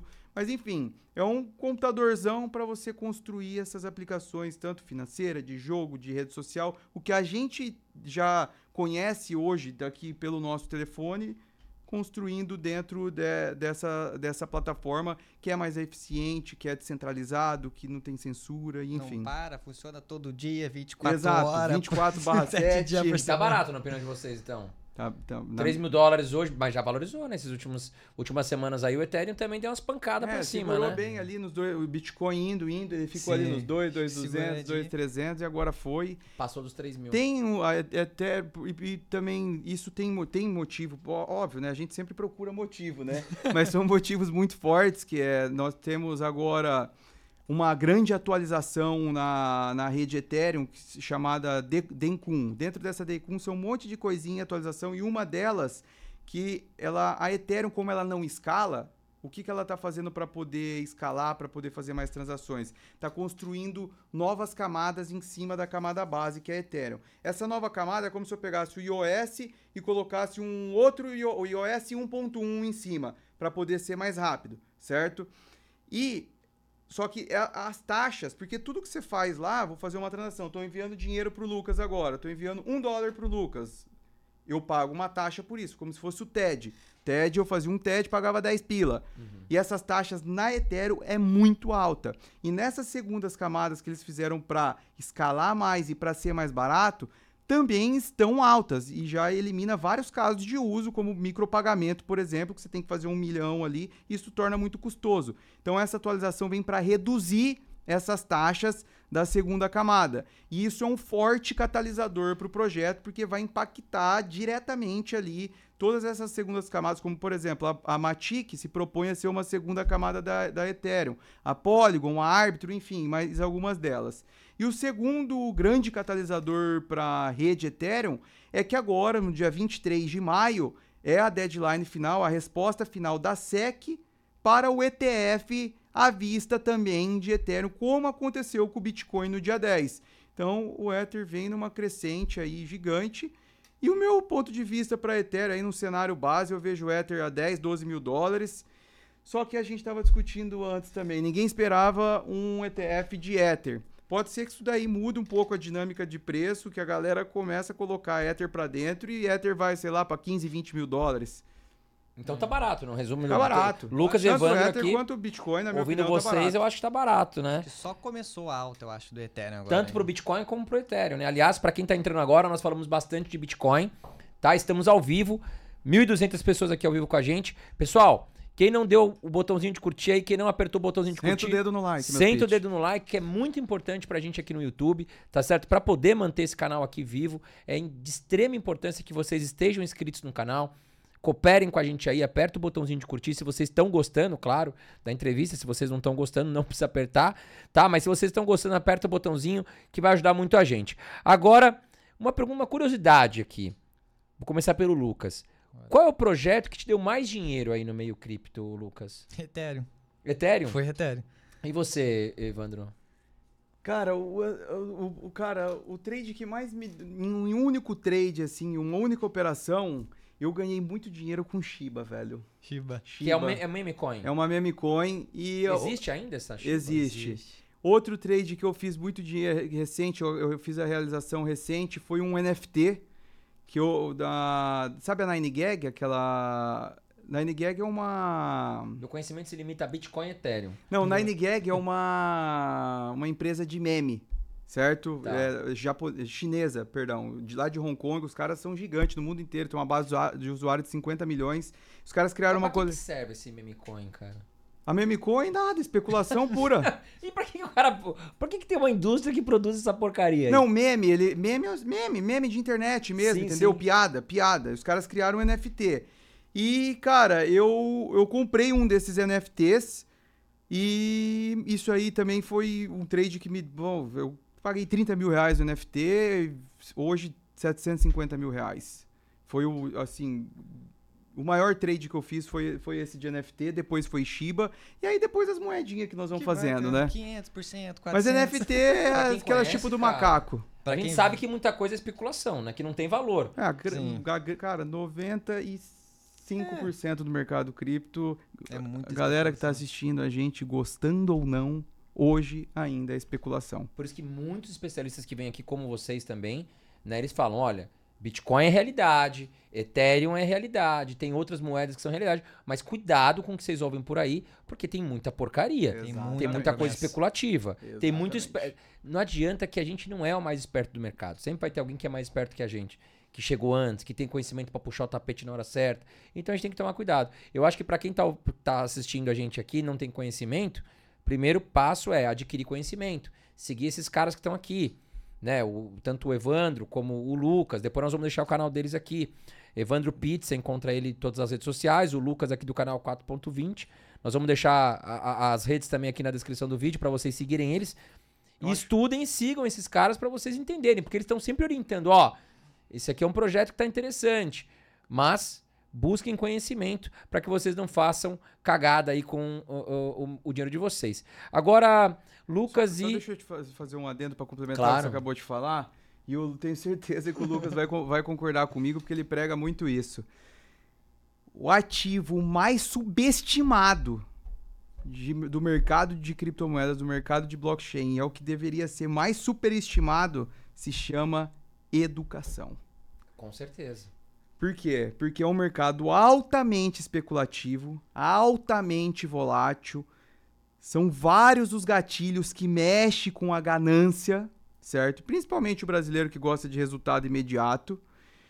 E cara, a receita para você Agora não, nós estamos numa fase de mercado que, que as coisas estão indo, só que você tem que aprender a colocar esse lucro no bolso, senão você devolve tudo. Mas é você estudar, cara. Antes, quer colocar o teu dinheiro? Coloca o teu dinheiro, mas como o Lucas disse, 3%, 2%, 5%, compra Bitcoin, do pra patrimônio vocês entenderem. global. total, é. Compra Bitcoin e Ether. Vai entendendo a volatilidade do mercado. Vai estudar o que é Bitcoin. Vai estudar o que é Ethereum. Vai estudar o que são contrato inteligente. O que são as plataformas de contrato inteligente. Que daí entra Solana e mais um monte de blockchain. Ciclos de mercado. Que isso é muito, muito, muito, muito, muito importante. E vai colocando o pezinho devagar. Eu falo isso por experiência. Eu entrei no mercado em 2020 e eu já vim com aquela sede mesmo, né? Só que eu peguei uma fase boa de mercado. Dois, me- meio de 2020 pra frente, nós tivemos o mercado de alta 2020, 2021 e depois, tame. Eu tive um tempo de estudar. Mas eu também perdi muito dinheiro, deixei muito dinheiro na mesa. Por quê? Porque vinha com sede ao pote e não estudei, não, não fiz o dever de casa o que tinha que fazer. Então, assim, cara, estuda. Muito. O mercado tá aí, ele vai existir ainda pro resto da vida. Vai devagarzinho, um passo de cada vez. Não bota o, o- a carroça na frente do burro, porque você vai perder dinheiro. Com certeza. Agora, Lucas, moedas para longo prazo. Seria Pra Bitcoin e Ethereum? prazo. Ou você acrescentaria mais alguma aí? Seria, acho que arroz e feijão é Bitcoin e Ethereum. Não tem E quando a gente fala muito- longo prazo, é para anos e anos e anos. Toca ali pau, vocês acreditam que isso aí vai durar 5, sem 10. fim? Até porque por isso que eu falei que eu não vendo Bitcoin. Todos os lucros que eu pego em altcoins, eu jogo tudo pra Bitcoin e fico exposto pra ele. Ah, mas vai cair 30, 40, 50%. Tô nem aí. Tô nem aí. Vai, vai cair cai um preço. É, exatamente. Vai estar um preço mais. O real cai quanto? ao longo disso. Tanto que a galera pode até ficar um pouco brava, mas eu desafio vocês aí, galera da Bolsa, coloca o gráfico do Ibovespa junto com a inflação monetária. Você vai ver o Ibovespa desvalorizando desde 2011, perante a inflação monetária e impressão de dinheiro do, do real brasileiro aqui. Então isso, quando eu olho para essas coisas, a gente vai olhando cada vez mais essas coisas intrínsecas, né? Não que tá o olho nu, mas tá intrínseco acontecendo, real desvalorizando, dólar desvalorizando a todo santo momento. Eu não vejo o sentido de trocar a Ferrari por Fusca de novo. Então, voltar do Bitcoin para moeda fiduciária, acredito que acho que não tem muito sentido, falando por experiência própria também, filosofia própria. Então, por isso que eu não vendo, acredito que é um ativo para levar para a vida mesmo, para longo prazo.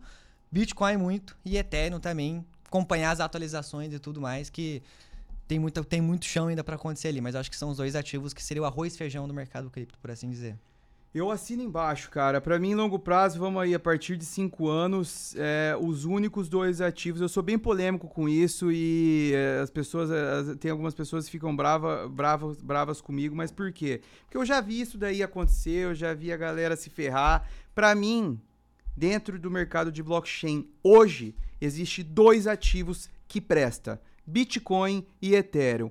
O resto, o resto não vale nada. É tudo startup que faz nem dois anos que existe. E aí você vai falar, ué, meu pitch, então por que, que você tem os outros ativos na carteira? Porque eu quero estar exposto à valorização que esses ativos me dá para que eu aumente o meu número de Bitcoin e Ether.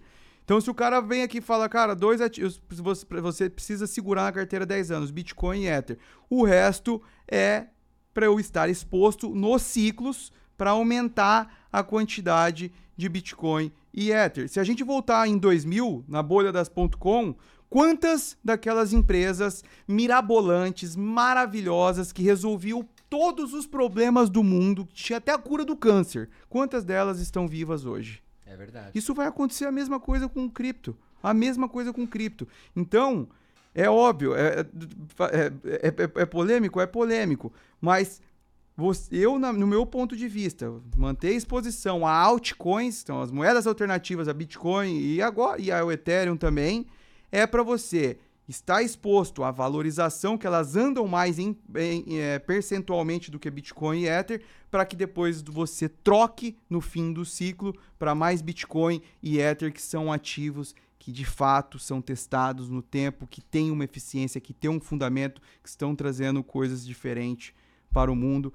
Me desculpe, meus pitch, mas essa é a minha opinião. Mas ele quiser ver na prática, prova disso, é. abre o gráfico. BTC, Shiba, BTC, qualquer, qualquer outra moeda. Você vai ver que vai, ele valoriza. É o momento que, quando chega esse pico de valorização, você faz a troca e depois você pode ver o ativo desvalorizando. Até XRP ah, subiu 100%. Continua desvalorizando perante o Bitcoin. E a então... Solana, vocês não acham que tem um. Dizem que a Solana poderia vir ajudar a Ethereum.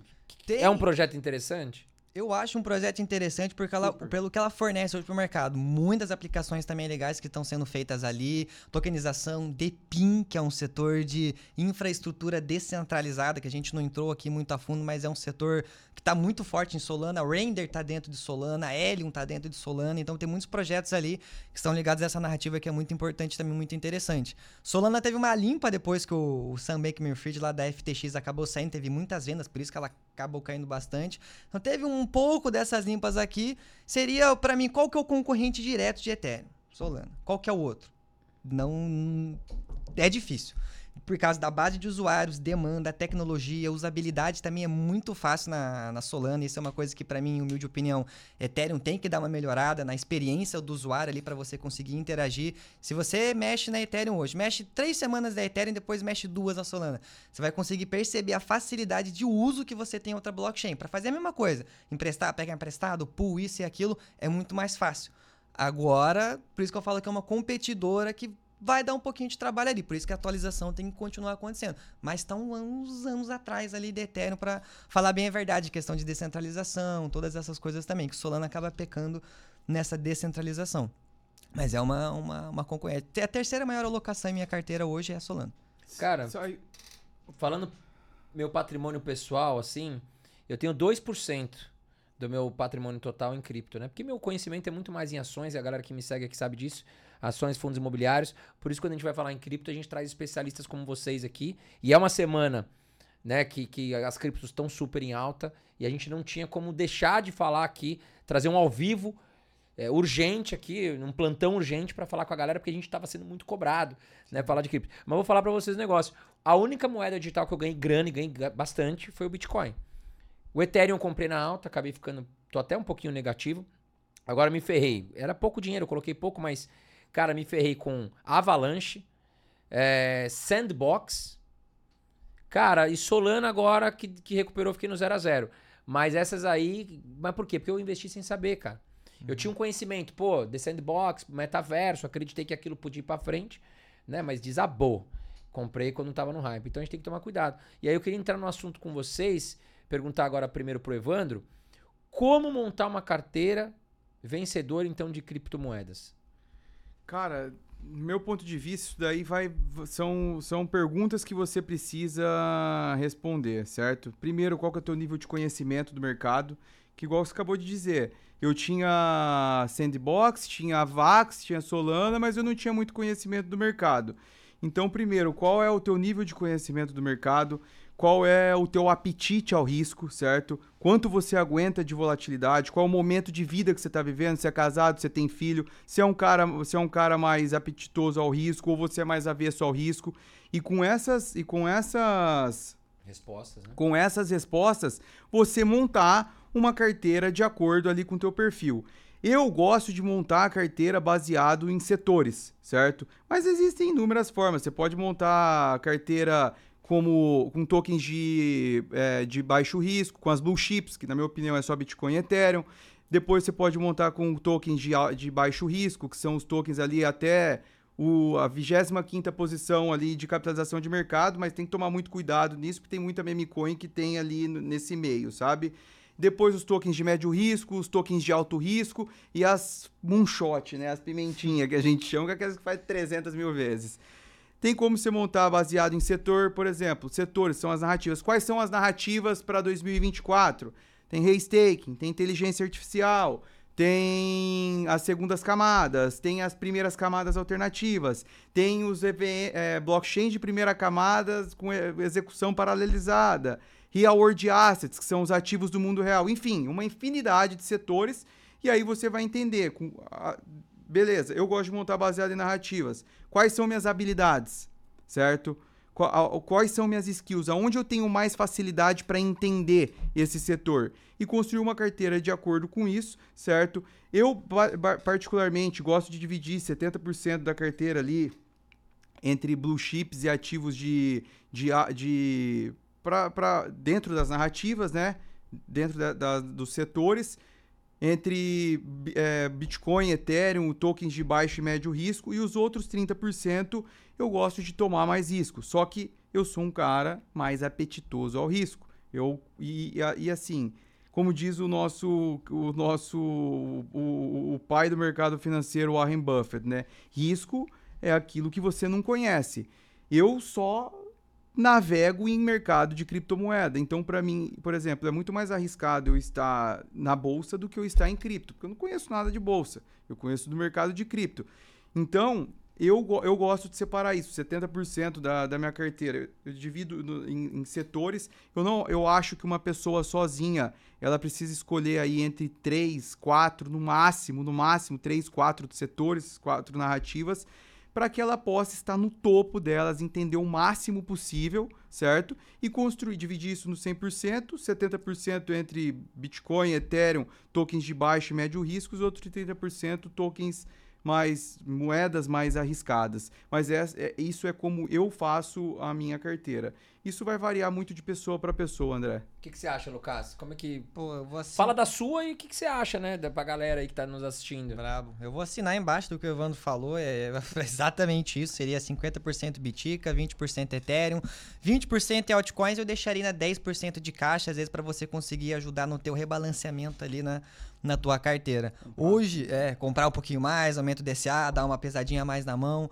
Hoje eu utilizo a estratégia da barca, que eu faço esse acrônimo na, na, estratégia de carteira que eu utilizo hoje, que é a base sólida, entra a parte do Bitcoin, depois vem os ativos voláteis, ali ativos para valorização, entra o C de caixa, o R de renda passiva e o A de airdrops para você aprender ali, porque eu falo que uma boa análise também de um bom ativo é você interagir com ele, mexer, ver se aquilo funciona de fato mesmo. Então acho que essa parcela da carteira é bem importante para você ao mesmo tempo ajudar na tua análise, ao mesmo tempo você caçar airdrops, principalmente para quem tem pouco capital. Caçou airdrops com pouco capital é a chance que você pode ganhar 10, 20 mil reais, 30 mil reais. Isso a gente não fala brincando, tá, família? Não é golpe, mentira ou qualquer coisa assim. Coisas sérias no mercado cripto de fato que você consegue. Então acho que você ter uma base sólida para aguentar as pancadas ali, te ajudar no rebalanceamento da tua carteira, Bitcoin Ethereum, uma parcela de acordo com o seu perfil de risco, o seu conhecimento nas altcoins um pouco mais de risco e uma outra parcela ali em caixa em bull eu gosto de ter a flexibilidade de em bull market estar com caixa muito menor e, e praticamente renda passiva bem menor, para mim estar tá mais exposto a ativo de valorização. Quando a gente chega em picos de mercado, o ciclo começa a se mostrar diferente, a gente tá para passar para um bear market, eu faço a realocação, deixa a parcela em Bitcoin cerca de 70% da carteira, a outra parcela vai estar tá fazendo renda passiva, gerando cada vez mais juros compostos, porque no bear market você não, não faz dinheiro os ativos estão caindo. Só que tem como você fazer uma renda passiva e ganhar juros compostos dessa forma no mercado cripto, para você estar tá sempre fazendo mais dinheiro e ajudando a realocar também a tua carteira e comprar Bitcoin enquanto ele cai, fazendo DCA com juros que está sendo gerado da tua própria carteira do capital que você conseguiu preservar naquela alta. Então acho que Base sólida, ativos de valorização e um caixa, principalmente para quem está iniciando, acho que faz muito sentido para ter bala na agulha, ter uma base sólida para ajudar no rebalanceamento e umas porradas maiores ali nesses ativos um pouco mais de risco. Legal, vamos, vamos dar uma olhada aqui no chat. É, Sueli Okada dizendo aqui que somos eternos arrependidos, acho que por não entrar em algumas. O algumas... investidor, é um eterno arrependido. Socada. Eterna RP. Faizeira. Aí aqui, bom, tem aqui a. Eu vi aqui alguém com seu sobrenome aqui que tá tão rápido aqui, a Bruna Mêndola. É tua parente? minha esposa, tá lá, tamo Tua junto. amor. esposa tá aqui, ela colocou um ETzinho. Bruna Mêndola tá aqui. O J, J- J Blaster falou que o Bitcoin deve bater 69 mil antes do halving ainda na opinião dele. É, pessoal perguntando aqui se ainda vale a pena comprar Bitcoin, porque deve ter entrado um pouquinho depois. A gente já falou aqui, né? No caso, o Lucas e o Evandro falaram que sim, que vale na opinião deles, tá certo? Quem entrou depois, depois volta lá pro início, tá certo? Lembrando que nós estamos ao vivo, hein, pessoal? 8 horas e 52 minutos aqui, falando bastante desse mundo de criptoativos que essa semana deu o que falar. Bitcoin tá subindo forte. Nós estamos falando aqui de Bitcoin, de Ethereum, de Solana, de muita coisa, inteligência artificial, já falamos aqui também, tá certo? Agora nós vamos entrar aqui numa pergunta que é crucial, a gente sempre faz top 3 fundos imobiliários, top 3 ações, a gente quer saber de vocês top 3 melhores criptos na- na- top 3 melhores criptos na visão de vocês hoje. É, e a gente já falou muito aqui de Ethereum e, e Bitcoin, então a gente poderia falar é, pode reforçar o Ethereum e Bitcoin, mas também trazer alguma outra que vocês acreditam que tem bons projetos aí. Difícil. As três alocações maiores é Bitcoin, Ethereum e Solana, na minha carteira, então diria esses três. Mas se for fugir um pouco do escopo é, dessas três principais, aí a gente acaba é, caindo um pouco mais no risco, né? Ativos ali um pouco mais especulativos. Eu acho que para esse ciclo, o Pendle está muito bem posicionado. Evandrão acho que gosta muito também do projeto. Acho um projeto sensacional. Tá surfando toda a narrativa que aparece no mercado. Pendle é um projeto muito interessante. Um projeto que eu acho que poucos estão dando atenção é Frax Chain. Acho que é um projeto que o pessoal deveria tem. É. Ah, hein? eu acho que é um projeto que deveria ganhar um pouco mais de atenção do pessoal. Inclusive, E- fazendo um complemento, os caras estão aproveitando o hype que aconteceu da Uniswap, eles estão querendo compartilhar, tipo, como se fosse dividendo pra, pra galera do tradicional. As taxas, porque pra você fazer transações ali dentro das redes deles, os caras recebem taxa e eles estão querendo compartilhar com o holder essas taxas. Saiu uma proposta na governança, não foi aprovado ainda, está em trânsito, mas enfim, saiu essa semana aí a proposta da Frax. Tanto que teve um movimento muito parecido com o Uniswap, né? No É. Swap subiu 50, ela subiu 40. né? E outras ali não acompanharam muito esse hype. Então acho que é um projeto que, principalmente se for aprovado, difícil, tem as polêmicas ali. Mas acho que é um projeto interessante que a galera, a galera deveria dar atenção. E se for olhar para o mercado de games, que é um mercado também, acho que uma narrativa que vai subir muito, eu olharia para a IMX, que é um projeto que está bem posicionado de infraestrutura, um pouco mais de segurança, né? Não, não tô investindo em um único jogo que pode dar errado, eu tô investindo na infraestrutura que tá por trás da criação de jogos ali e tudo mais. Então acho que é interessante. Pendle, IMX e Frax. Ou seja, a gente tinha muito aí no, no passado, a gente falava de moedas ligadas a jogos, né? E aí, vou falar com a minha ignorância aqui, por não ter conhecimento. É, imagina que eu tô jogando lá Call of Duty, vou comprar uma arma, vou usar uma moeda, uma criptomoeda do jogo. Só que foi o que você falou, existe o risco do jogo tá no hype no momento, depois que não tá, essa moeda para de existir. Então esse projeto, teoricamente, ele vai ah, ah, investir no mercado geral de games, não num jogo específico, é isso? Na se- criação. Exatamente, como se fosse isso, a infraestrutura para que games consigam ser criados ali utilizando essa infraestrutura Pô, da isso aí é IMX. legal. E qual é o nome da moeda? IMX, Immutable IMX. X, Immutable X. Podemos falar que é uma moeda para longo prazo, por estar num mercado forte que é de games? Devido à inflação dela e às suas tokenomics, não diria que é muito pro longo prazo, mas. Mas é uma oportunidade real para agora. Cortaram a inflação É, eu- dela? Eu não tenho certeza, mas parece que cortaram a É. inflação da, Ah, então da tá, IMX. tá show. Eu vou segurar pro próximo ciclo e fazer a, a realocação, sabe? Quando você fala próximo ciclo, é o. Fim do próximo bull market, por assim dizer. Fim desse mercado Fim de desse alta. mercado de alta agora. Vou refazer. Vou, com certeza eu vou vender ela. Não vou levar pro bear market. E aí sabe? você Pro vai ciclo de comprar baixo. Bitcoin. Porque né, eu tô Exato. falando aqui em top Ó. 3 criptos, e a gente depois vai gerar um corte disso, né? Que a gente coloca aquela thumb bonitinha, Claro. top 3 criptos. A gente sabe que Bitcoin e Ethereum estão entre as três criptos de vocês, vocês já deixaram claro. Né? A gente tá falando de algumas adicionais. Agora, Evandrão, toca o pau aí, Pete, o que, que você acha? Cara, top 3 cripto fora Bitcoin, Ether e Solana, no meu ponto de vista, primeira, Lido Finance. Lido Finance é, uma, é a principal moeda do setor de staking da Ethereum. E esse staking da Ethereum é como se fosse o bonde americano. Você pega o Ether, você deposita, trava ele para poder assegurar a rede Ethereum e você recebe um juros por isso, uma taxa por isso para poder ah, proveniente das taxas que acontecem na rede algo agora que está aí 4, 5%, porém quanto mais taxa eu tenho na rede, maior fica, é, fica é, esse retorno. E agora nós estamos entrando no mercado de alta, a gente não passou ainda por um mercado de alta com a Ethereum em staking. Quase então, 5% ao ano. Quase 5% ao ano. Isso, o institucional vai adorar isso daí, uhum. principalmente depois da, depois da aprovação do ETF de Ether. Segunda cripto, Celestia que é uma é a, hoje é a principal é o principal projeto que se encaixa dentro do setor de disponibilidade de dados. O que, que é esse setor de disponibilidade de dados? Lembra que eu falei das segundas camadas que são construídas sobre Ethereum? Eles postam os dados de transação, que o dinheiro foi para lá, que foi para cá, que veio aqui, que foi ali, de volta na Ethereum para manter a segurança. Só que isso é muito custoso, isso custa caro. E essa Celeste, ela vem como uma blockchain para receber esses dados, para esses dados serem postados lá.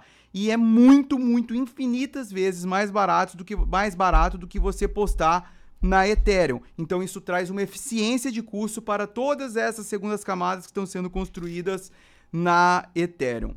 E terceiro e último token a Pendle, que, é, que o, o Lucas falou, concordo com ele. A Pendle, para trazer aqui para a galera do tradicional, é como. A Pendle é um, é um, um projeto que ela, ela pega um token, com, ela pega tokens com. Moedas com rendimento. O Ether, por exemplo, é uma moeda com rendimento. Se eu coloco lá no staking, como eu falei. E, só que o Ether tem o preço dele, que, por exemplo, está 3 mil dólares, e ele tem esse rendimento dos 4% ao ano. Ele divide como o principal e o rendimento, como acontece com os papéis do, do governo americano. Os caras tradam o valor de face e trada o rendimento, certo? É um mercado de 400 trilhões de dólares aí no, no, no tradicional. E isso eles fazem dentro de blockchain com todos os ativos é, que com rendimento. E eu, além disso, é, eu gosto muito do Tolkien pelo seguinte fato: ele se encaixa dentro de várias narrativas, dentro de vários setores, como a de staking, a de restaking, a de real world assets, ativos do mundo real, que também tem os tokens que vêm com rendimento. Então eu, eu vejo, óbvio, são ativos mais arriscados em comparação com Bitcoin, Ether e, e, e Solana, porém são bons ativos para esse ciclo. Complementando o que você estava dizendo, perguntou para o Lucas. Cara, eu, Evandro, é o que eu acabei de falar e vou falar de novo. Eu tenho os meus indicadores que eu acompanho para entender topo de mercado. É óbvio que a gente nunca vai conseguir acertar o topo do mercado, como a gente também nunca vai acertar o fundo do mercado 100%. O C da mosca, sabe? Sim. Só que são vários indicadores que a gente usa para saber em que momento nós estamos. Vai chegar uma, um momento que eu vou começar a fazer o meu DCA, meu, a minha venda tipo, vendendo aos poucos para eu sair do mercado. Eu seguro Bitcoin e Ether. Tudo isso que eu falei, Pendle, Celestia, é... Qual foi o outro que eu falei mesmo? Caraca, olha só. Lido, enfim, lido. não são tokens que eu vou segurar para o mercado de baixa. Se a gente olhar para trás, nós veremos que todas essas moedas alternativas, essas altcoins, desvalorizam 90, 95, 99%. Então eu quero segurar o que eu tenho segurança, que é Bitcoin e Ether. Mais uma vez, todos esses ativos são ativos bons, são fundamentados, Porém, eu não quero estar exposto a essa desvalorização. No próximo ciclo de alta, isso lá em 2028, 2029, se esses ativos ainda continuarem construindo, continuarem entregando, os fundamentos estiverem intactos, nós reentramos nele. Mas enquanto isso, Bitcoin, Ethereum e dólar na carteira e acabou para o fim do ciclo, né? Ah, para o topo. E é bom que quem está no canal de vocês vai poder acompanhar mais de perto esses movimentos Esse processo, que vocês estão fazendo, exatamente. quando vocês estão entrando, quando vocês estão saindo. Por isso que é importante a galera aqui estar tá inscrita no canal do Lucas e do Evandro. Nós vamos deixar aqui na descrição do vídeo o canal deles, tá certo? Evandro Pitt e o Lucas Amêndola do canal 4.20, né, Lucas? Isso, investidor, investidor 4.20. Vamos dar uma olhada aqui agora no no chat. O Reginho, Reginho PC pergunta a ele sobre Cardano. O que, que vocês acham aí da Cardano? Ah, entre Car- Vamos falar assim que fica mais fácil. Entre Cardano e Ethereum, Ethereum. Entre Cardano e Solana, Solana. Entre Cardano e Bitcoin, Bitcoin. Entre Cardano e outra moeda. Outra moeda. moeda. Pô, só o Augusto Bax ganhou dinheiro com Cardano? Ganhou no ciclo passado. Não, o Augusto e muita gente ganhou, mas os caras não entregaram nada até hoje, né? Isso gera uma agora- polêmica grande, mas enfim, é só minha opinião, ninguém é obrigado a concordar com ela. Mas tem coisa, por exemplo, todos esses tokens que nós falamos aqui hoje são infinita vezes melhor do que Cardano. Olha lá, Joezeira, vai. Tá quase pagando meu jantar aqui. Mandou mais 10 reais pra mim. É, pede pro Lucas comentar, e já vou deixar a pergunta pro Evandro também, sobre o livro O Padrão Bitcoin, fundamental pra quem tá no game. Leia. Compre e leia. É um dos livros que você. É o livro que você vai ler e vai dar vontade de dar um in no Bitcoin. Foi justamente o que, inclusive, aconteceu com o Michael Saylor. Tem um prefácio dele no livro que ele fala. Depois desse livro aqui foi quando ele colocou os bilhões dele em Bitcoin de fato. Ali você vai entender o porquê que o Bitcoin é a solução, é a alternativa que nós temos hoje no padrão monetário que a gente tem hoje. Então, Que é totalmente falido. né? totalmente falido, sempre foi assim, sempre funcionou assim, responsabilidade fiscal inflação, responsabilidade fiscal inflação. E por isso que a gente foi tendo todas essas falências né, das moedas que a gente teve anteriormente. Então, um livro que vai dar muita base de fato econômica, história do dinheiro. Leia que o padrão Bitcoin de fato é muito bom pra você ter uma Você base. conhece, Evandro, o livro? Cara, Você eu conheço o livro, mas eu não li. Eu já, eu já vi só resumo dele. Esse vídeo brabi... Oh, vídeo não. Livro brabíssimo mesmo. Mas entrando no assunto de livro, eu inclusive até falei pro Luquinha esses dias dele. E eu acho que ele vai... Tem muito a ver com o nosso mercado de agora. Por exemplo, Já comprei já. o- comprou? O Warren Buffett não gosta de, de mercado de criptomoeda. O Howard Marks, que é um outro economista bizarro, economista não, outro cara de mercado bizarro, também economista, ele já é um cara mais ajustado, assim, nunca declarou que gosta de cripto e nada, mas enfim, esse livro chamado O Mais Importante para o Investidor, ele conta muito pelo, pela fase da, da bolha, fase do- do- do- quando deu o rolo com- em 2008 com, com a crise do real estate lá nos Estados Unidos, e ele fala muito sobre viés, é, viés dentro desse livro e sobre ciclos de mercado. Que, assim, se você olhar para trás, os- o, o, o mercado, o mercado de criptomoedas ele funciona em ciclos de quatro anos. Então é muito, eu, eu acho esse livro muito bom para você entender a parte eufórica do mercado, certo? A parte quando tem sangue na rua, que tá todo mundo depressivo, que acha que tudo vai acabar e como você agir mediante a esses momentos. Porque, cara, no fim do dia, a partir do momento que você entende o que é a tecnologia Bitcoin, o que é Ethereum, qual a eficiência que isso daí traz, a mudança que eles estão trazendo no padrão econômico mundial, no fim do dia, para você investir, para você ganhar dinheiro com isso, é muito o mental, no meu Sim. ponto de vista. É muito é você saber apertar o gatilho na hora de comprar, saber apertar o gatilho na hora de vender, você não ter emoção nesse momento. E, e, óbvio, para você evitar emoção, você precisa de processo, você precisa de sistema. E esse livro é muito bom para te clarificar, para te mostrar esse horizonte, você ir fazendo as correlações com o mercado de cripto que a gente vive. É bem interessante. Legal, eu tô gostando da galera aqui do. desse povo aqui da, da, da tribo do, do cripto, cara. Porque a galera aqui, meu, eu não consigo nem acompanhar. Porque eles estão discutindo entre eles aqui. É uma pauleira, meu. Não é normal isso quando a gente fala de fundos imobiliários e ações. Tamo junto. É, o Thiago Lemos, cara, porra, mandou R$ 27,90. Eu acho que é um recorde. Isso, Olha, pagou meu Cara, lanche, essa, meu essa galera de cripto tem grana, velho. Obrigado, Essa galera de cripto tem grana. Acho que é o recorde. Foi o valor mais alto que eu acho que eu já recebi aqui. Aliás, quem quiser bater, pode mandar mais. R$ 27,90. Quem superar, a gente vai, vai fazer Thiago, o pergunta Thiago aqui. mandou pouco, porque esse homem tem dinheiro, viu, filho? Tira o escorpião do bolso. Thiago Lemos. Se o Bitcoin bater ATH antes da halving, o que vocês acham que pode mudar dos ciclos passados? Tudo. É. O Adam Beck, que é um cara famoso também no, no mercado, principalmente do Bitcoin, ele falou que vai bater 100 mil antes do halving. Eu acho isso extremamente difícil de acontecer, mas o mercado também não tem como a gente ter bola de cristal. Mas muda muita coisa. Tem que, acho que, não sei nem responder essa pergunta de fato, é uma pergunta bem interessante, porque é, vai ser invalidado muitas teorias, né? Não, Muitas. vai, vai ser invalidado. Vai ser invalidado. Eu acho que eu acredito que seja invalidado todas as teses. Sim. Porque isso nunca aconteceu antes.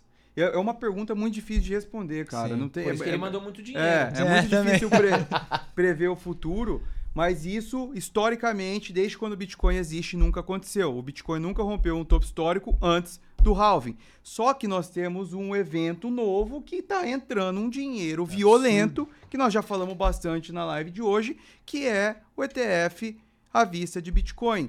Que, que é o quê? Que é esses fundos, tem 10 trilhão, 4 trilhão, não sei quantos trilhão, trilhão, trilhão, e esses caras estão porrando dinheiro no mercado. Ah, O dinheiro que eles destinavam para ouro, como reserva, na- no- como reserva na, na- na- no- no- na- nos fundos deles, fundo de pensão americano, fundo de pensão do mundo inteiro, que os caras compram ouro, os caras estão comprando Bitcoin no lugar do ouro. Então a gente não sabe aonde isso pode chegar, qual é a capitalização de mercado do ouro, Tre- 12, 13 tri, entendeu? Bitcoin hoje está em quanto?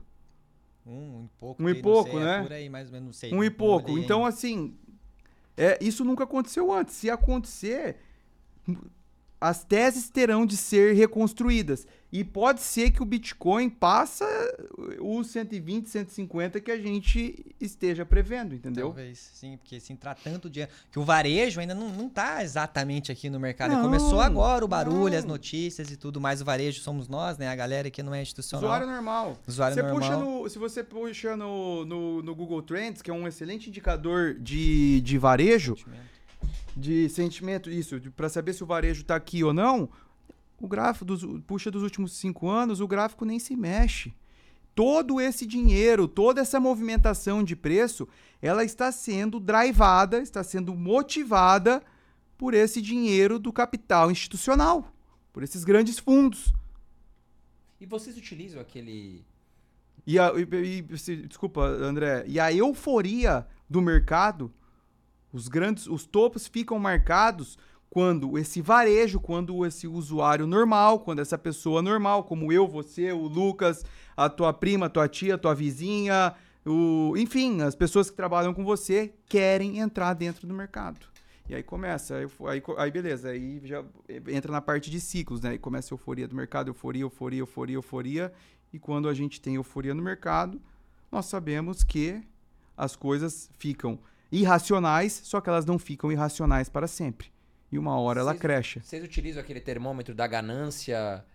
é, eu esqueci a outra ponta, mas tem. tem... Fear and greed. É, Isso, isso, isso, isso. Hoje eu não uso muito mais, porque às vezes o mercado em acumulação tava mostrando grid em 60 e tal. Aí você não consegue ter uma noção do macro como um todo, do que está acontecendo no mercado como um todo. Então acho que tem outros indicadores que podem mostrar um pouco melhor ali o, o movimento de mercado, o ciclo atual que a gente consegue olhar. É um indicador legal, é, mas sinceramente hoje faz muito tempo que eu não, não olho para o Fear and Greed Eu Index. também não olho, não. Cara, tá chovendo dinheiro aqui, velho. Tô gostando desse público cripto aqui. Galera, cripto é Já, brava eu, eu já demais, paguei meu mano. jantar. Bravo. A minha, minha esposa vai ficar feliz que ela já não tá fora. o Rodrigo Lobo mandou 50 reais aqui. Fala pro Lucas. E ó, só fez um comentário, hein, cara. Esse, esse cara deve estar te devendo alguma coisa. Fala pro Lucas que tô esperando minha caneca Defiverso. Rodrigo Lobo. Pô, Rodrigão. Tá ao vivo, Ao mano! vivo, porra! Aí te colocou na parede. Colocou na tenho que parede. ler, O cara mandou 50 pau. o Rodrigo Correia mandou mais 50. Pô, tô adorando o público cripto. Mandem mais dinheiro. Pode mandar mesmo, cara. Quem dá mais? Quem dá mais? Silvio Santos, aqui, É, ó. pode vir. Rodrigo Correia, preciso tomar cuidado pra não ler alguma besteira, que de vez em quando acontece umas Tem uma pegadinhas de sacanagem. futebol. é. Qual o melhor lugar para olhar o lucro dos long e short time holder e dos ETFs? Abraço, defizeiros. Marx. Lucro do longo. Não, Cara, Glassnode não CoinGlass, pago, é, né? Glassnode também é tem, pago. é pago. No CryptoQuant, talvez você CryptoQuant, consiga Look encontrar. into Bitcoin. Look into Bitcoin é um dos melhores sites pra mim, pra, tem um monte de indicador legal que consegue utilizar lá. E a CoinGlass também pra você ver questões de pontos de liquidação, né, que tá as maiores, os shorts e os longs também você consegue dar uma olhada ali.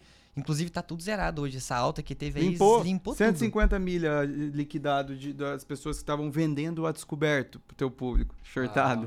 Ah, top. Ó, Joseira mandou mais 50 conto. Esse Puta cara, esse cara, meu, já, já, já Esse te amo, tá com Joseira. dinheiro, hein, Já velho? te amo, Rapaz do céu. Pela lei dos retornos decrescentes, era pro Bitcoin estar mais devagar. Por isso, todos estamos surpresos com essa subida pré-halving. Os ETFs podem mudar essa lei econômica pela primeira vez na história do BTC. Tô despejando meus reais, moeda podre. é isso aí, Joseiro. Um grande abraço pra você. Obrigado aí pela cooperação com o canal. Agora vamos voltar aqui pras perguntas que eu trouxe aqui pro Lucas e pro, pro Evandro. Vocês acham que vale a pena investir em cripto pelo Nubank? Não. Pode falar real, a gente não, tem Não, patrocínio não. nenhum aqui. Não dá Não, nem pra pode tirar falar. as cripto de lá. Aqui não que- tem. Aqui a gente quer orientar a galera. Tem muita gente que tem conta no Nubank. Aliás, o Nubank hoje, cara, se eu não me engano, tá com quase 100 milhões de clientes, cara.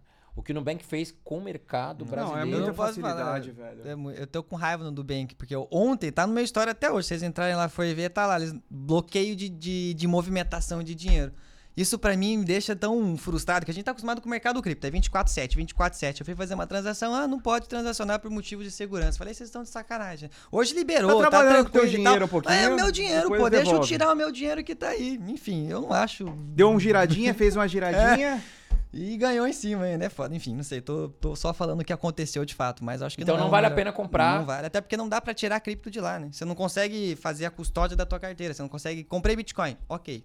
Ou Você é deixa obrigado lá, deixa... deixar lá. Diferente de você comprar na Binance, por exemplo, que é, que é uma corretora, é centralizado, mas você consegue tirar de lá, mandar para uma, pra uma carteira sob tua custódia, sob tua gestão. Tá. No Bank, no Bank não, você não consegue tirar. Mas é o Bitcoin, de fato, que você compra ali no Nubank? Eles aí falam que que tá, é, né? Falam que é.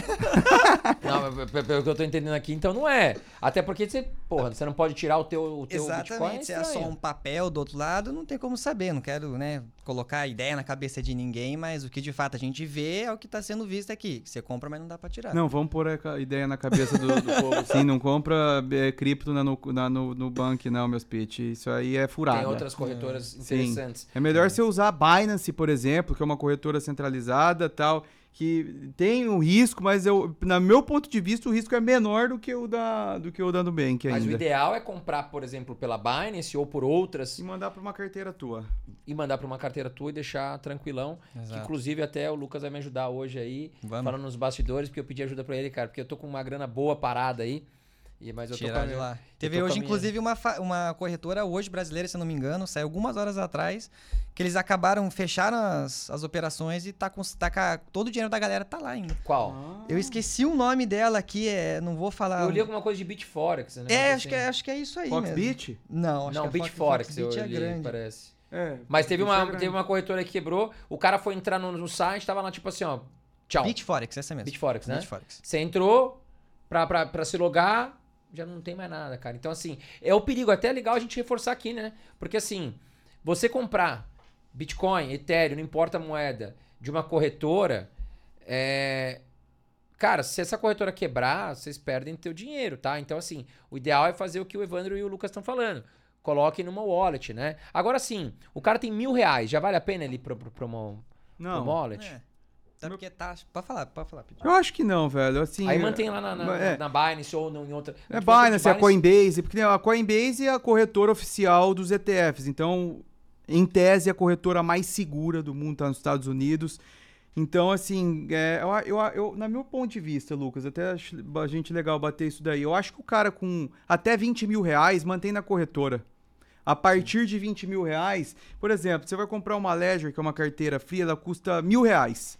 Então, é 5% de 20 mil reais. É muito dinheiro, entendeu? Ou você pode comprar um celular também usar uma carteira, um celular bem Antigo. mais, mais tranquilinho para usar a, a, a MetaMask ali ou a, e a carteira do Bitcoin ali, que, é, o- que tem um custo mais reduzido. Mas eu acho que até uns 20 deixa na Coinbase é mesmo, isso. né? 15, 20 mil também, eu acho que eu não compraria, não. Foi o que o Evandro falou. Exatamente essa conta que a galera acho que deve fazer em casa. Ver a porcentagem da, do custo da carteira. Ah, tem carteira grátis? Tem, mas o mais seguro é você ter essa carteira offline, que as chaves privadas são geradas offline e tal. Então, ver o preço, acho que faz sentido. Entre 5% a 8% ali do patrimônio vale a pena comprar. Menos que isso, acho que não vale a pena ainda. Olá, galera. 1.500 pessoas. Chegamos aqui ao vivo. É, não esqueçam, pessoal, de apertar o botãozinho de curtir. É muito importante. E já confere se vocês estão inscritos. Porque também é de extrema importância para o nosso canal se manter vivíssimo aqui, trazendo conteúdo, educação financeira. A gente não fala só é, de criptoativos aqui, no caso, hoje é um especial, mas a gente fala muito de ações, fundos imobiliários. A gente traz sempre, toda semana, especialistas do mercado financeiro também. Então deixa aí o botãozinho de curtir se vocês estão gostando da entrevista aqui do Evandro e do Lucas. Senta aí o dedo, é de graça e ajuda muito a gente aqui. No Coin, o que, que vocês acham, cara? O que, que é essas no Coin? É uma moeda do Nubank? Programa de pontos cashback, eu acho que simplificando pra mim é isso. Ah, Não usa- é uma moeda, então. É um tokenzinho ali dele, só que pra mim, é, se, ah, uso o Nubank, gosto de utilizar, quero ter vantagens no Nubank. Aí acho que você vai ganhar cashback nessas moedas, vai segurar, tentar alguma coisa, mas eu não acho que tenha muito chão em questões de valorização e tudo isso. Teve no hype lá que lançou e tudo mais, mas utilidade real, isso aí vai ser, vai ser muito bom para quem vai investir no Nubank fazer parte do ecossistema que eles vão construir com a moedinha que está escrita na documentação deles agora. Para o usuário final, acho que é mais um programa de pontos mesmo que beneficia para ganhar algum desconto, um cashback, alguma coisa assim. Minha visão, né? Você tem a mesma visão? Eu, cara, eu vou ser bem sincero, eu nem olho pra esses troços, velho. Pra mim. Nem pra especular não, vale a pena. Não, mas Deus o livre. Pra mim. Eu nem, tipo, assim, moeda de banco, o que, que eu quero? Eu tô correndo do banco, eu vou atrás da é. moeda do banco, entendeu? Eu nem estudo. Eu, sinceramente, eu não sei nem o que é. Eu sei que existe, a Nucoin e tal, mas eu nunca nem li.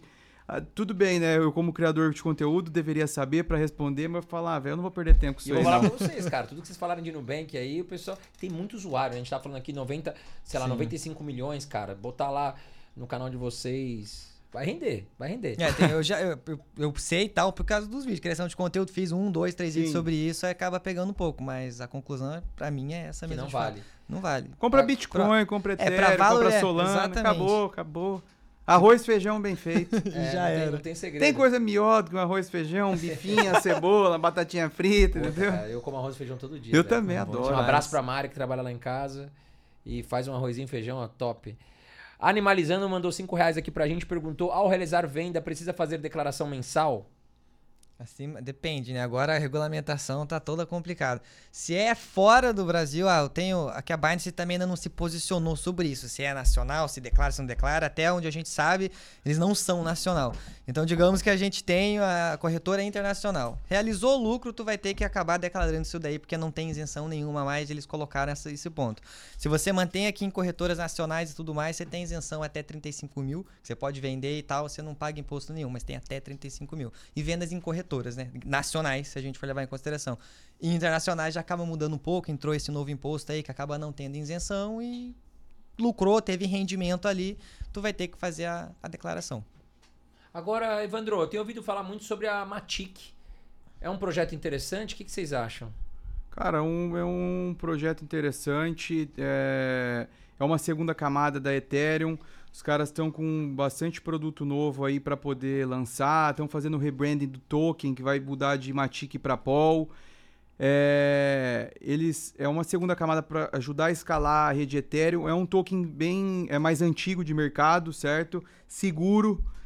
É, tem, um, tem um potencial de valorização também aí para esse ciclo de alta. Tem boas parcerias, tem bastante parceria com empresas do mundo real, como a Starbucks, como a Disney, enfim é um, é um, é um bom projeto. É um bom projeto. Você concorda também? Concordo. Tinha assassinado a Matic é, semanas então, atrás aí, falando que não ia subir mais, que não sei o quê. Mas é tudo rotação de narrativas do mercado. Rotação. Tem carteira também. Rota... Não, tem carteira também, rotação. É um, é um projeto que já tem uma capitalização de mercado maior, entendeu? Então é óbvio, quanto é, é igual o Lucas falou dos retornos de minutos. Eu tenho mais dinheiro, é mais difícil empurrar. Quanto mais dinheiro eu tenho, eu preciso de mais dinheiro para poder andar com aquilo ali. E os caras é, estão atrasados nas. Atrasados assim, entre aspas, né? Não que eles estão, não atrasaram datas. Mas o mercado está entregando muito e eles ainda não começaram a entregar, mas agora por esses dias estão para começar a entregar aggregator, aggregator layer, é a, a segunda camada com prova com as provas de zero, nulo, zero knowledge lá, enfim. É um excelente projeto. Seguro, Legal. seguro para ter em carteira. Agora, um risco mais baixo. Lucas Sim. e Evandro. O Evandro já conhece, já participou do nosso, do nosso canal aqui antes. Lucas estreando aqui com a gente hoje. Né? Nós temos um quadro, Lucas, chama Ping Pong, onde eu faço algumas perguntas aqui para vocês. É, e tá famoso, viu? Já vi outros podcasts aí que estão famosos, podcasts famosos, alguns fazendo algo parecido e eles citam a gente. Pô, a gente pegou lá do Irmãos Dias Podcast. Cara, eu acho que eu vi é, também esse ping-pong mesmo no, no, no, outro podcast. E às vezes o pessoal até citou, falou, pô, a gente pegou legal. lá, um abraço pros Irmãos Dias e tal, legal. Que bom, que bom que citam. Porra. É, é bom. É, pelo menos é um crédito, né? Exatamente. Agora eu vou fazer algumas perguntas para vocês e vocês, enfim, quem quiser responder primeiro, fica à vontade aí e façam a sua escolha, tá? É, vamos lá. Vamos começar aqui então ping-pong. Bitcoin ou Ethereum? Bitcoin. Bitcoin ou Solana? Bitcoin. Solana ou Ethereum? Ethereum. Ah, Você pode ir respondendo também, Evandro. Tá, Tá? Então eu vou começar de novo então aqui. vai. Tá, dale. É, Vai, Bitcoin ou Ethereum? Ethereum, Lucas. Bitcoin. Bitcoin ou Solana? Bitcoin, Bitcoin. Solana ou Ethereum? Ethereum. Ethereum, Solana ou Cardano? Solana. Solana, Matic ou Polkadot? Matic. Matic disparado. Vamos lá, Bitcoin em dezembro de 2024, qual o valor que deve bater? Lembrando que, que é apenas uma aposta, nada certo, a gente não tem bola de cristal. Conta de guardanapo, 150 mil. É, acho que é isso. 89.320 dólares. Ó, vamos lá, eu quero saber de vocês, hein? Coloquem aqui, quem acertar, a Carol Dias, que não pôde estar presente aqui, vai dar um presentão pra vocês aí em janeiro de 2025, tá certo? Então comentem aqui quanto que o Bitcoin deve fechar o ano de dezembro. Vamos ver quem chega mais perto. Nós vamos voltar e vamos premiar quem acertou. Bom, gente, chegamos ao final aqui, quase duas horas também aqui Pô, falando sobre voando. criptoativos. brabo, brabo, brabo. São 9h21 da noite, a gente começou aqui 7h30. Nós vamos fechar com quase duas horas. Bravo. Lucas, Evandro, cara, muito conhecimento aqui, a galera voando. Ficamos aqui, cara, com praticamente 1.300 a 1.500 pessoas ao vivo, linda. sem cair aqui, cara, variando.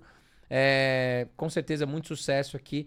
E eu quero que vocês deixem aí o recado final de vocês, aonde encontrar o Lucas, aonde encontrar o Evandro, tá certo? E da minha parte também agradecer a todos que estiveram aqui com a gente, cooperando aqui, vários superchats, né, muito, muito conteúdo aqui. A galera, meu, conversando, vocês não têm ideia, cara. O chat tá virando páginas, assim, é muito rápido, porque eles estão conversando entre eles aqui. A galera já colocando aqui, ó lá.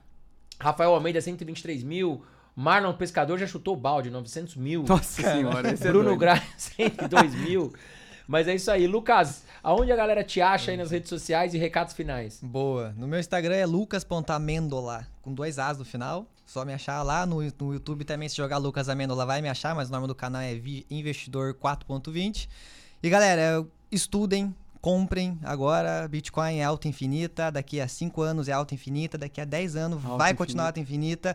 Estudem, comprem, façam diligente de vocês, aprendam ciclos de mercado. E sigam nós aqui que a gente vai estar direcionando vocês no caminho correto, no fundamento, nada daquelas coisas às vezes mirabolantes, sempre no caminho certo, sem golpe, sem nada disso, que eu acho que é importante frisar que no mercado cripto, infelizmente, tem muito disso daí. Então estudem, ah, busquem conhecimento. Legal, Lucas. E você, Evandro? Cara, eu me encontro lá no Instagram, evandro.eth, no YouTube, Evandro Pitt, também encontro evandro.eth. A mensagem final é, é exatamente igual a do Lucas. Estudem, entendam ciclos de mercado. Nós estamos entrando numa fase maravilhosa do mercado, no qual tem e terá muita liquidez, os preços vão subir. A galera vai ganhar dinheiro, só que se você não entender sobre ciclos de mercado, você não vai aprender a realizar, você não vai conseguir colocar esse lucro no bolso e você vai ver o mercado voltar para baixo de novo. Então, entenda ciclos de mercado. Tamo junto. Valeu, galera. Ao vivaço hoje especial de criptoativos. A Carol Dias não pôde estar aqui hoje. Nós estamos fazendo diretamente de Santa Catarina. Não é o nosso estúdio aqui em São Paulo, tá certo? Mas a gente precisava trazer aqui um ao vivo emergencial porque o Bitcoin disparou e a gente precisava conversar um pouquinho com vocês aí. Um grande abraço para vocês. Até o próximo episódio e nós vamos trazer aqui toda semana especialistas do mercado financeiro, criptoativos, ações, fundos imobiliários, entre outros, para ajudar você a investir melhor. Um grande abraço para você.